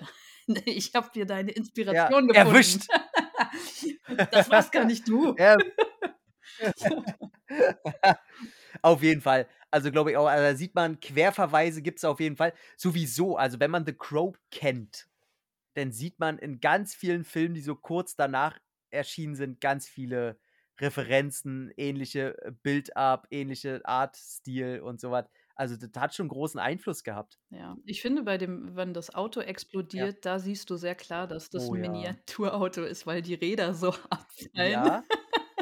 Das, das stimmt, aber ich finde dadurch, dass die Szene so in Zeitlupe und da gibt es diesen geilen Score im Hintergrund und dass die ganze Szene so lyrisch ist. Ja, Also, und dadurch, ey, die hätten eine Blechbüchse anmalen können mit einem Smiley drauf und sagen können, das ist jetzt T-Bird, der explodiert, wäre mir scheißegal gewesen, weil das einfach schön ist. Und ich finde es sehr schade, dass der uninteressanteste Charakter dieser vier Skank als letztes bleibt, weil der ist einfach nur so ein aufgeputschtes Eichhörnchen, der einfach nur Schiss hat und so ein Mitläufer ist mhm. der im Deutschen eine eklig goofyhafte Stimme hat. So richtig nervig. Und im Original hat der eine schön tiefe Stimme einfach. Der wirkt im Deutschen noch viel trottliger, dümmer. Mhm. So. Ja, und dann kommt nämlich der Moment. Ab dem Moment, finde ich, kommt genau der Bruch beim Film, der ihm für mich die, äh, die letzten zwei Punkte klaut, weswegen er bei mir auf 8 von 10 ist.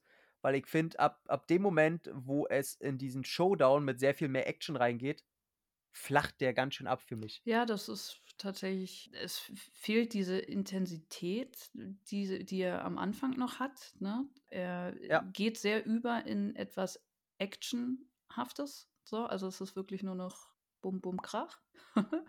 Und gleichzeitig aber nicht so, sage ich mal, beeindruckend, dass du denkst, so, wow, was für eine Wahnsinnschoreografie. Also die Action an sich kannst dann nicht halten, sage ich mal. Was leider auch an den rausgeschnittenen Szenen siehst, diese, diese ganze Schießerei, die war sehr viel länger. Mhm. Und man sieht in der, in der Kinofassung jetzt, in der offiziellen, da sind ganz oft so Schnitte drin, wo du denkst, ey, was passiert denn da gerade? Mhm. Was ist denn da gerade los? Ich habe gar, gar keine Übersicht. Und wenn du dir die ganzen rausgeschnittenen Szenen von dieser Szene anguckst, dann siehst du, das liegt daran, dass die da Szenen rausgenommen haben. Und du konntest nicht mehr ordentlich dran schneiden, weil in den rausschnittenen Szenen denkst du dir, ach, das geht doch. Mhm. Auf einmal ist es ja übersichtlich. Und aber auch sehr viel länger und brutaler. Finde ich schade. Ich finde auch schade, dass er in diese Szene, da hat er so unter anderem eine Szene, wo er einen so er, erschießt und dabei so lacht, so, ha, wo ich mir denke, okay, hat er gerade Spaß daran, die Leute umzubringen? Mhm. Das ist ähm, irgendwie uncool, Ja. weil sie switchen ja auch zum Ende. Und wenn nur noch einer so übrig ist, die ist ja über einem Club, die ganzen Leute aus dem Club sind auch schon rausgerannt. Da schwenken sie auf einmal die Stimmung wieder zu einer Bedrohlichkeit, weil ja denn nur noch Skank übrig ist. Der im, äh, im Original übrigens Shank heißt, weil ich immer auch nie verstanden habe. In der, in der Deutschen heißt er Shank, im Original heißt er halt Skank, was halt Sinn macht. Ja, im, Ähm, im Comic heißt er auch Skank. Mhm. Finde ich natürlich sehr schön, ne? Äh, Was äh, sagt er immer Shank äh, oder Skank? Äh, Was? I'm not Skank, this is Skank. Skank is dead. Ja. I know. Und dann wirft er ihn ja raus. Und dann finde ich sehr schön, wie er so zur Seite läuft. Da kommen ja jetzt Leute mit den Pistolen rein, die ihn erschießen wollen. Dann läuft er ja so. Nee. läuft das so. Da. Ich dachte auch so, hä, habe ich mich gerade verguckt, weil das ist ja nur ein ganz kurzer Moment, dass er so. Ja. Flupp. Ich dachte so, ist der da jetzt wirklich so ein bisschen clownesk einfach so zur Seite gelaufen? Ja. Ja, ja. ja. Ich habe mich auch gefragt, äh, äh, ich glaube, da war die, die Aussage irgendwie ein bisschen, bisschen schlecht definiert, weil ich mir vorstellen kann, dass er eigentlich im Grunde nach seinem Wissen denkt, er jetzt sein Auftrag ist zu Ende und er hat sich an allen gerecht. Ich habe gefragt, okay, sollte das da jetzt so ein bisschen einfließen, von wegen, er hat gewonnen und ihr könnt mir nichts mehr und er, er geht jetzt zurück ins Grab. Er weiß ja da noch nicht, dass Top Dollar Hm. den Auftrag gegeben hat und er somit ja auch dazugehört zu den Leuten, die er umbringen muss, kann, soll, will Ja, wie auch immer. Genau. ja, dann erfährst du noch natürlich die, das Regelwerk, dass wenn, wenn ab dem Moment, wenn die Krähe äh, angegriffen wird, diese Hauptkrähe, dass er dann auch seine Kraft verliert. Genau, was dann halt die Änderung war, die Drehbuchänderung, weil sie diesen ganzen Cowboy rausgeschnitten haben, brauchten sie halt eine Erklärung, warum er am Ende verwundbar ist auf einmal. Ja. Genau, was ja eigentlich erklärt worden ist, dadurch, dass er der Mutter geholfen hat, dass er schon ab dem Zeitpunkt Mhm. halt, äh, verwundbar war. Genau. Hätte dann, wäre dann aber auch zum Beispiel schwer gewesen, dass er die ganze Schießerei jetzt wieder überlebt Ja, ja, hätte. ne? Ne? Also das macht dann auch wieder keinen Sinn. Weil er, er Ja. wird doch da schon äh, von allen durchlöchert. Ne? Macht keinen Sinn. Ja, ja, genau. Vielleicht war dann. Komplett, ja. wo der andere noch den, den geilen Kopfschuss kriegt. Ja. So, hey, hier ist keiner. Erstmal schön das Barett vom, vom Kopf geballert. Wo ich mich auch frage, wo hatten äh, äh, Eric Draven da gerade die Pistole her, um ihm da einen Kopfschuss zu heben? War ich eigentlich auch nicht ganz verstanden. Mhm. Aber alle drauf geschissen, weil die, die, die, äh, der Film funktioniert ja. Und am Ende in dem Glockenturm, ich finde das alles schön. Ich finde auch, ähm, da, da wird ja äh, auch natürlich eine sehr schöne Wiederkehr des Motivs, wird ja äh, der, der Figur von Beiling, wird äh, durch, der, durch der Krähe die Augen rausgestochen, Mhm. rausge, rausgerissen. Finde ich, finde ich sehr geil, dass sie so stirbt. Äh, hat man ihr natürlich gegönnt, weil sie hat ja scheinbar Augen von ihren Opfern gesammelt oder fand das so ein bisschen geil. Also den Tod bekommen die, also Filmtod hätte man erraten können, dass sie so Mhm. stirbt. Und dann äh, kommt halt der Endkampf auf der, auf dem, was ist das so, ist ja nicht das Kirchen, Doch, doch, doch, doch, Kirchendach? ist das Kirchendach, ne? Ja, Kirchendach. Wo noch vorher natürlich von Michael Wincott noch, hey, ich hab dir eine Geschichte zu erzählen. Ra, ra, ra, pff, scheiße, ich bin tot. Finde ich so geil, wie er da auf ihn zukommt, ey. Oh. Und dann, wo er, ich liebe auch den, den Blick von Eric Draven, als, als Wincott so ankommt und ihm das so sagt, so, äh, also errate mal, was ich dir sagen will. Irgendwie sowas Mhm. sagt er. Dann macht er dieses, ah, was, scheiße, ich bin tot. Und dann guckt Eric Draven ihn so richtig so misstrauisch an, so, was will der gerade? Mhm. Und ich liebe diesen Blick. Und dann zückt er ja die Knarre, er schießt ihn und dann hörst du so, oh, fuck. so, und ich liebe diesen Oh, fuck von ihm, weil das so ein richtig so ein, ach, muss das jetzt sein? das ist so ein richtig, das, das ist ein- einfach, einfach gut. Das ist das beste Oh, fuck, was ich seit sehr langer Zeit wieder gehört habe. Ja. Und dann kommt er ja hin und sagt ihm dann so, ey, pass auf, ich habe den Befehl gegeben, so, niemand beschwert sich hier in meiner Stadt. Und dann finde ich das eine ne, ne sehr, Mhm. äh, sehr schön, ähm, diesen letzten Satz. Okay, ich, ich gebe dir etwas, was ich nicht mehr brauche. 30 Jahre, äh, oh, 30, ja. 30 Stunden Schmerz. Alle auf einmal. Alle auf einmal und dass er deswegen dann darunter fällt. Unglaublich Mhm. poetisch und sehr, sehr passend zu dem ganzen Thema. Was mich überrascht hat, dass das im Comic nicht so ist. im, im Comic Mhm. hat er ihn zum Schluss und es wird nur angedeutet, dass er einen Hammer nimmt, um Top Dollar zu töten und das wird aber nicht gezeigt. Also alles andere ist sehr, sehr grafisch visuell wiedergegeben, wie jeder irgendwie eine Kugel in den Kopf kriegt oder seinen Kopf auch direkt verliert und bla. Mhm. Aber das endet einfach nur mit, du siehst den Hammer und du siehst Top Dollar und dann kommt ein schwarzes Bild. Und dann kommt drei, Mhm. drei Seiten später, sagt die Krähe, also da spricht er richtig mit der Krähe im, im Comic, sagt die Krähe, äh, ja, du hast die mit, mit einem Hammer umgebracht. So, und das finde ich tatsächlich eine, eine wunderschöne Adaptierung dann von dem Drehbuch. Ähm, ich gebe dir 30 Ja. Stunden Schmerz. So, Das, wow. Ja. Ich finde ja das Schöne daran, finde ich eigentlich, dass er sagt, ich gebe dir was, was ich nicht mehr brauche. Also, dieses, was, also im Grunde, dass er als Zeichen, er hat jetzt abgeschlossen damit, wenn er ihm das gibt. Genau, was ja, was ja dann im Comic auch danach folgt, nach diesem Tod von Top Dollar, da gibt es noch eine, eine ganze Szene mit einem Pferd, Mhm. wo die Krähe zu ihm sagt, okay, jetzt geht es noch um Vergebung. Mhm. Und Mhm. Eric erst nicht versteht, wie, ich soll ihnen vergeben. Und die Krähe sagt, nein, natürlich sollst du nicht ihnen vergeben, sondern dir selbst. So, und, und das wird halt Ja. dann halt symbolisiert durch ein, ein Pferd, was er vorher gesehen hat im Traum, was sich im Stacheldraht verfängt. Und das, das sieht er dann Mhm. wieder im Wald und muss dieses Pferd erschießen. Was dann Mhm. diese, dieses Symbol ist von Vergebung äh, von, von dir selbst. Und der, der James O. Barr ähm, schreibt das sehr schön im, im Vorwort. Er, er hatte dieses Bild des Pferdes und er wusste ganz lange, dass, dass das am Ende nochmal auftauchen soll. Und, und er wusste aber ganz lange nicht, ja, das ist die Vergebung von Eric seiner selbst. Und dann schrieb er so, und irgendwann wurde mir klar, dass es auch die Vergebung, äh, meine Vergebung war, mir gegenüber, dass, dass ich keine Schuld trage. So. Ja, geil. Konnten sie so natürlich in dem, in dem Film nicht unterbringen. Ja. Aber Da ist es 30 Stunden Schmerz, bitte sehr. So. da ist es 30 Stunden Schmerz und man sieht noch kurz, wie er äh, äh, zusammenbricht da am, am, am Ende seiner Reise am Grab von Shirley, die dann äh, mit einem wunderschönen Song wiederkommt. Und mein Gott, man sieht sie ja nur ganz, ganz kurz. Gott, ist sie schön. Ist sie einfach so. Sie schön. Ja, da hätte jetzt halt Also, auch. Also, alles ist weiß, alles ist hell. Eine ne Major Iceberg hätte da jetzt auch nicht gepasst. Nee. Die, die ihn dann so Ja. hochhebt. Weißt du? Ja, ja, komm, komm mal mit. Aber äh, ja, und dann äh, ist der, der Film auch schon vorbei. Man sieht Sarah noch kurz, wie Sarah scheinbar klarkommt mit allem, die sich zwischendurch auch mit, mit äh, Eric wieder angefreundet hat. Äh, weil sie hat ja auch äh, Captain Albright, ne? Albrecht. Albrecht.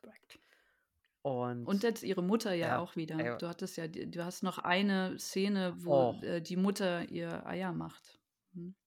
oh, oh, ey, oh. Mhm. Jeder kann es verstehen, ey, ohne Scheiß. Ich hätte auch wie Sarah reagiert, so völlig aufmüpfig und äh, was willst du jetzt hier Mutter des Jahres werden oder was? Ey, da wäre ich so genauso gewesen. Ich, ich hatte ja auch äh, ein paar Situationen mit meiner Mom in der Pubertät, wo sie einfach nur ähm, nett sein wollte und äh, ich auch genauso so, mit so einer Scheiße reagiert habe. Nicht cool. Äh, ganz eklig. Die Mutter tut einem da einfach nur leid und ich liebe die Szene, wo sie wegschmeißen will. Äh, wie sagt sie? Mit Eiern, ohne Eier? Was, was sagt sie nochmal? Ich, Oder fest? ich mag, oder wie, ich mag sie auf beiden Seiten gebraten. Genau. Oh. Und dann kommt ja diese von beiden so diese äh, Lachen, so der erste Schritt, dass die Harmonie scheinbar Ja, funktionieren ja, du kann. kannst, das ist eine, eine wirklich sehr schön geschriebene Szene, weil du weißt, was dieses Mädchen durchgemacht haben muss mit einer Junkie-Mutter, die sich nur mit äh, in dieser Scheißbar. in dieser Scheißbar mit diesen Scheißtypen abgegeben hat und sich einen Scheißdreck um ihre Tochter gekümmert hat. So, du weißt, dass Mhm. die, ne, also die geht mitten in der Nacht, äh, isst die mit einem Polizisten Hotdogs. So, das ist ja an sich nicht ihr Platz. So, sie müsste zu Hause sein Ja. und vielleicht Hausaufgaben machen oder so.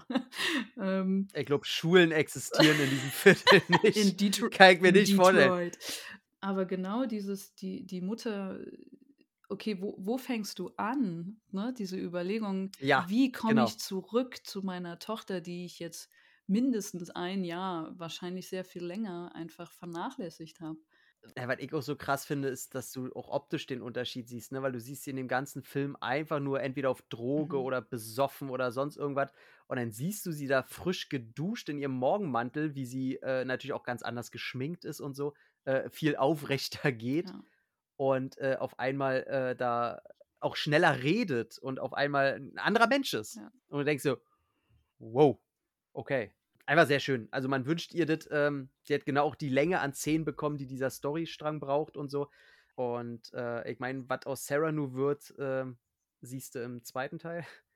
Da äh, spielt sie als erwachsene Sarah. Mhm. Ist sie da vorhanden? Ja, der Film ist vorbei. Und ich bin jedes Mal emotional.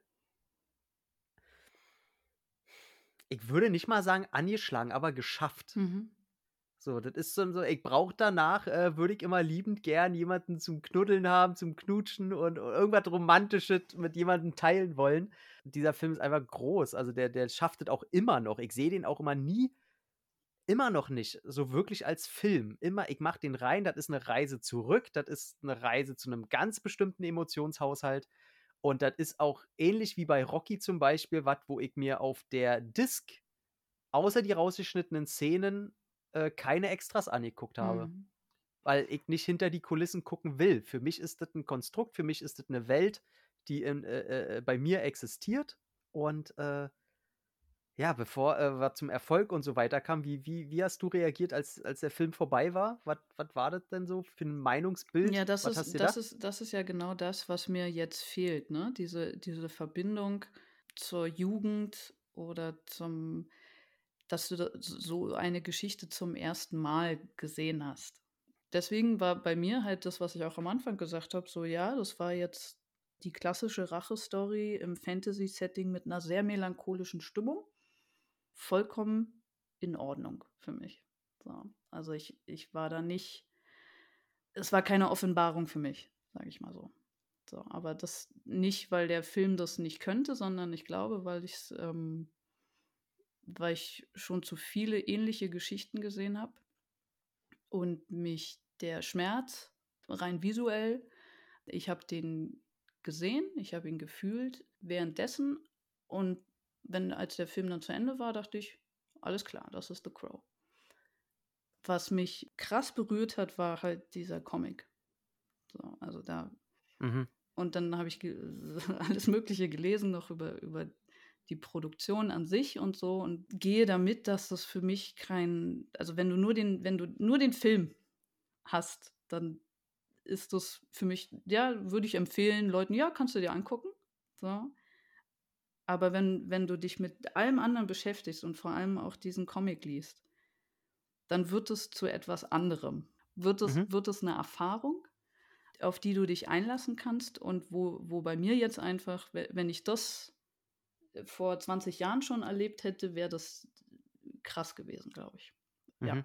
Ich würde gerne zwei Sachen vielleicht für dich erwähnen. Äh, eine habe ich da selber noch nicht gesehen. Es gibt, äh, ich habe ihn da, der heißt Savage, der Film. Mhm.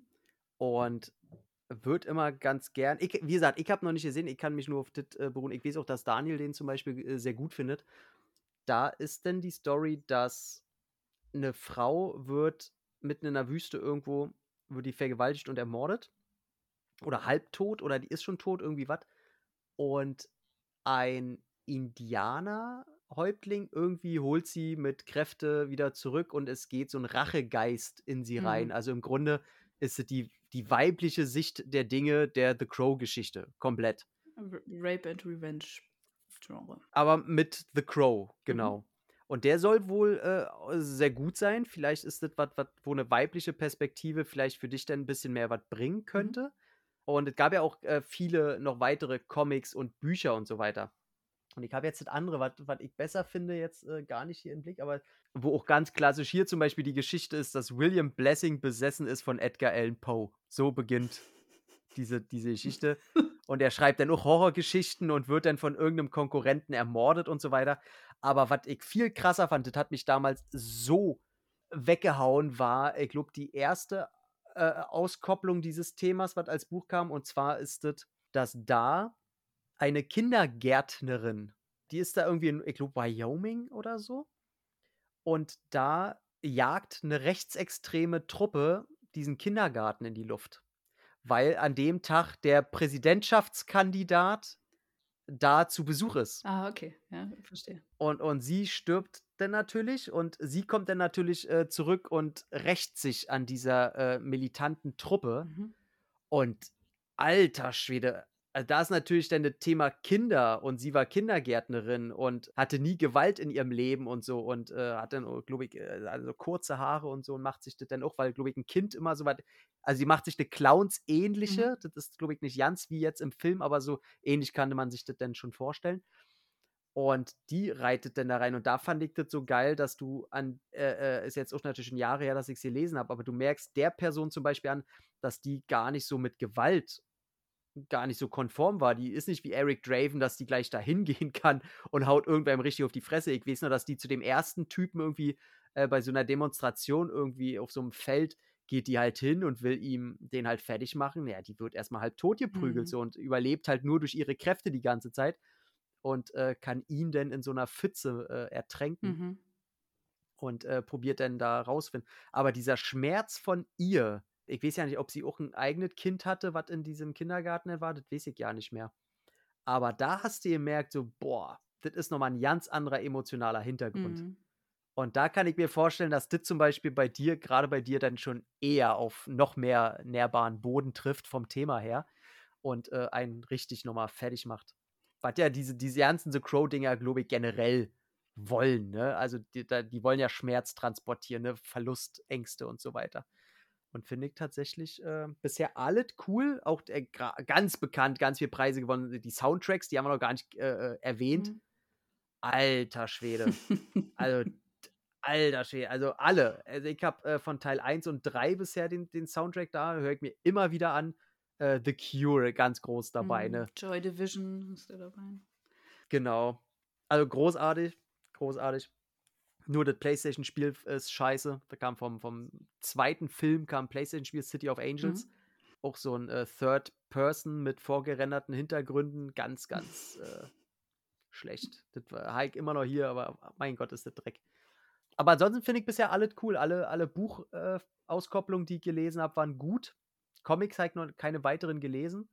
Generell aber ist alles, was um dieses Franchise besteht, außer wenn du eine Figur haben willst, äh, findest du ganz gute. Ähm, auch von dieser Szene, wo sie am Ende auf der Kirche kämpfen. Mhm. Gibt es ein richtig geiles, äh, geiles Modell, was man da haben kann, aber ist auch schon völlig überteuert und vergriffen. Aber man findet schon zwei, drei gute äh, von Diamond Select und so findet man gute Figuren von, von The Crow, Eric Draven. Aber alles, was so Bücher und Comics angeht, außer die Ultimate Edition von dem Hauptcomic, alles andere ist leider äh, völlig vergriffen, kaum zu bekommen und das ist leider sehr nervig. Aber werdet denn ein Franchise, wo du sagen würdest, da hättest du Bock, dir weitere Teile anzugucken, mal reinzugucken? Gibt ja auch noch eine Serie, wie ihr sagt, mit Mark Dacascos, glaube zwei Staffeln. Also ob ich auf den Serienzug aufspringen würde, weiß ich nicht. Aber die Filme würde ich mir schon noch geben, ja, klar. Cool. Dann äh, werden die auf jeden Fall jetzt äh, äh irgendwann rankommen. Ich weiß noch nicht, ob gleich nachher und oder gleich als nächstes oder so. Das, erstmal will ich ja sowieso einen anderen mit dir noch besprechen der wird da vorkommen. Denn vielleicht danach, ja. Auch äh, tatsächlich der Director's Cut nicht äh, so leicht zu bekommen, den Heiko aus UK importiert, aber ähm, von daher ist da alles äh, möglich, sag ich mal. Aber freut mich ja. Und äh, ich hoffe, dass sich das wenigstens ein bisschen freut. Ich meine, jetzt kannst du ja, auch wenn du jetzt The Crow so emotional nicht siehst, aber du kannst ja schon einen weiteren Baustein so verbinden, wo du sagst, wo kommt was her und wie ist das woher. Ja, ich finde so, ne? find das ja vor allem, also was mich tatsächlich sehr, ich glaube, wir haben das nicht erwähnt, das haben wir nur im Vorgespräch gemacht. Ich erkenne ja Namen jetzt immer mehr wieder, äh, dass, der, dass mhm. der gute, das Stunt-Double, was dann Brandon Lee ersetzt hat äh, in den letzten Szenen, die nicht, äh, die er nicht mehr drehen konnte, ist äh, der gute Chad Stahelski. So, und dann dachte ich so, was? Mhm. Den kennst du doch? Mhm. das ist doch der Typ, der hier den guten John Wick macht. Also das, das äh, finde ich interessant. Oder auch, dass äh, Jeff Imada hier den, den Stunt-Coordinator gemacht hat. Denkst du, ey, den Namen hast du auch schon gelesen. ja. ja. Ja, das war damals dann auch so, wo, ähm, also wir kannten ja Je Jeff, äh, äh, Chad Stahelski und, und Konsorten hier, jetzt fallen mir die anderen beiden gar nicht ein. Das waren ja immer die drei, wo wir dann immer gedacht haben, hä, die machen doch diese geilen B-Klopper. Mhm. Der muss sich auch sein Geld nebenbei so als Stuntman noch verdienen. Okay. Also, die haben doch geile B-Klopper. Die haben doch geile B-Klopper. Genug Geld in den Taschen mit ihren geilen B-Kloppern. Ja, Sieht leider, die Welt sieht leider anders aus. Wahrscheinlich hat er an The Crow mehr verdient als an seinen letzten drei B-Kloppern, die er davor gemacht hat. Ja, ey, freut mich ja auch, dass. Äh, das ist ja immer das, wofür ich denn auch so brenne, ne? Wenn ich dir so Sachen näher bringen kann und ich das dann so weitergeben kann. Ich denke, ja, ja, jetzt, jetzt weiß auch die Anne denn, wovon wir reden und die findet auch cool und, und geil. Ich, äh, die größte Angst wäre gewesen, wenn du gesagt hättest, ja, ist schon okay, aber ne, Nee, nee, also Ist halt ein Kind seiner Zeit. so, So. nee, also äh, das nicht. Wenn man, also es ist wie bei Filmen, ne, was, was jetzt vielleicht schon ein bisschen älter ist, äh, du musst dich halt drauf einlassen wollen. So. Also du kannst natürlich, wenn, wenn du den mit so einer Brille siehst, so denke ich, ach, äh, gucke mal, äh, da reden alle drüber, ich mach den mal an. Ach mein Gott, das sieht aber scheiße aus. So. Also klar, man, man kann den so gucken. So, aber dann das Ding ist, dass ich das ja nicht so sehen kann. Ey, wirklich, ich sehe das und ich, für mich sieht das perfekt mhm. aus. Ich kann das gar nicht mit neuen Augen sehen und sagen, ja gut, das sieht heute nicht mehr so gut aus. Ich, ich kann es wirklich nicht. Das ist kein Übertrag. Mhm. Ich gucke mir das an und denke, Alter, das ist doch eine 10 von 10. Was, was sieht denn da alt aus? Das ist doch perfekt. Ich sehe das nicht. Also da, ich gucke mir heute einen Marvel-Film an und sage mir, sieht doch total scheiße aus. ja, so, ja weil, weil so. da auch nur alles, alles äh, noch aus der, aus der Dose kommt. Ne? Also da hast du ja, ja dann, du stimmt. siehst zwar, dass das, also es ist ungewohnt tatsächlich, wenn du jetzt äh, heutzutage nur die Filme, die ganz aktuellen gewohnt bist und du haust so eine Scheibe rein von 94, denkst mhm. erstmal so, was ist denn das? Ach so, das sind echte Gebäude in klein. So. so. Äh, Mensch, da, da ist ja nicht einfach nur ein Hintergrund und dann kommt eine ganze Zeit nichts und da vorne wurde mal so, so ein äh, Styroporstein da hingelegt, daneben die Schauspieler. Mhm, genau, damit Mensch. die sich irgendwo ran äh, orientieren können in diesem grünen Raum, ja, in dem wirklich, sie die ganze ey. Zeit stehen. Ähm. Oh, meine Güte, ey. Ja. Ganz schlimm. Ja, hat er Erfolg gehabt, ist äh, ab 18, heute immer noch. Kann man ganz normal kaufen. Es gibt natürlich ein Mediabook, was mit ja mittlerweile out of print ist, wo der, wo der Soundtrack dabei ist. Dafür ist das Mediabook wattiert von der Ausstattung her aber nichts Besonderes. Ich würde sagen, holt euch, äh, ja, ich habe das Steelbook auf Blu-ray, was für wenig Geld über den Tisch geht. Ich mittlerweile findet mittlerweile, noch, sag bitte nochmal mittlerweile, mittlerweile, äh, ein bisschen hässlich. Ich würde mir wahrscheinlich die normale Blu-ray Emery holen, die hat ein ganz geiles Cover. Kostet 10 Euro zurzeit. Und ansonsten gibt es noch so eine, so eine Ultimate Limited Holzbox, gab es noch aus einer Zeit, wo diese limitierten Versionen einfach so einen Schwachsinn drin hatten, wo du gefragt hast, was hat das mit irgendwas zu tun? Da hast du dann eine Taschenlampe drin, wo äh, The Crow drauf gedruckt ist, wo du sagst, äh, danke für nichts. ähm, das fand ich auch so krass, wo du sagst, danke für nichts. Mhm. Was mich auch sehr, sehr berührt hat in dem Comic hinten bei den Danksagungen. Ja. Sagt James Barr auch Danke an den und Danke an den und Danke an den. Und Danke an Heroin für nichts dieser Satz, also, boah. Ey. Bringt, okay, da war ich dann noch. Mir fehlen ja, glaube ich, noch die letzten 30 Seiten oder so. Alter steht, okay. Ja, schmeiß mich halt weg, ja. ne? Ähm, vor allem, der wird bestimmt kein Heroin genommen haben aus Spaß, sondern äh, Trauerbewältigung. Ja, ja, klar. Ja, uncool. Aber für mich ist das einfach ein, ein Mammut, dieser Film, der, äh, ohne den ich ungerne leben würde. Und äh, finde es ganz, ganz toll, dass ich den äh, habe. ich werde ähm, den dir auch direkt gleich wieder wiedergeben. ja. Ich muss mir den ja noch äh, äh, sowieso nochmal kaufen, weil die, die Blu-ray, die du hast, die hatte ich dir erzählt, die hat äh, dreimal im Film, hat die mittlerweile für eine halbe Sekunde Artefaktbildung. Und ich brauche diesen Film perfekt zu Hause. Deswegen ähm, hole ich mir den sowieso nochmal. Ja, das ist bei mir auch passiert, genau. Dann äh, Kannst, können wir das Ding erstmal runterschlucken? So. Ne? Hast, hattest du den denn mit, äh, mit deinem Mann ja. geguckt? Ah, wa äh, ganz kurz, wie fand er den denn? Äh, er war sehr müde. Deswegen. Will ich will gar nichts mehr hören. Ich will gar nichts mehr hören. Ne, komm, ich setze mir jetzt meine Trauermütze auf. So. Oh, jetzt sieht er ganz traurig aus, der, ähm, der Ja. Ja, was soll der Scheiß, ey. Ähm, Ja, dann, äh, würde ich sagen, bist, äh, du dran, mir zu, äh, gestehen, welcher Film denn nun drankommt. Ich habe gar keine Ahnung und ich bin ich kann mir wieder vorstellen, wird bestimmt wieder irgendein äh, 'n recht großer Film, den man kennt. Bin ich mir gar nicht so sicher tatsächlich. Also ja, es ist bei mir sowieso immer was Bekannteres, denke ich. Ähm, also einmal, also ich würde gerne äh, zwei Sachen sagen, weil das eine ist sehr aktuell, nämlich müsst Wie 2 Sachen sagen, ich darf mir einen aussuchen oder was? Nein, ich, ich weiß nur noch nicht, ob wir bis zum nächsten Aufnahmetermin dam damit schon zurande kommen. Nämlich natürlich ist gerade Creed 3 im, äh, im Kino. Und natürlich müssen wir auch darüber sprechen, das möchte ich hier ankündigen. Oh, oh ja. Okay, also, äh, genau, also wir probieren den ja jetzt die Tage zu gucken. Wenn wenn wir das schaffen, wenn das zustande kommt oder wenn du den guckst und ich den auch gucke halt zur selben Zeit, dass wir den dann gemeinsam besprechen können. Genau. Also das möchte ich, Ja, das möchte ich gerne ja. einmal vorweg schicken. Und dann habe ich so ein bisschen überlegt, was kennst, was hast du früher noch geguckt, ja? Was hast du? Oder was hast Oh du? Gott. Was hast du so ja im Schrank? Ich habe den sogar im Schrank, diesen Film, ähm, als äh, TV-Movie, DVD. Es ist ein Film, Oh, die besten, die es ist besten, ein ey. Film, Oh äh, tatsächlich mit, ich nenne dir die beiden Hauptdarsteller, ja? Ja, ja. Bruce Willis und Richard Gere. What? Ja. Was? Bruce Willis und Richard Gere.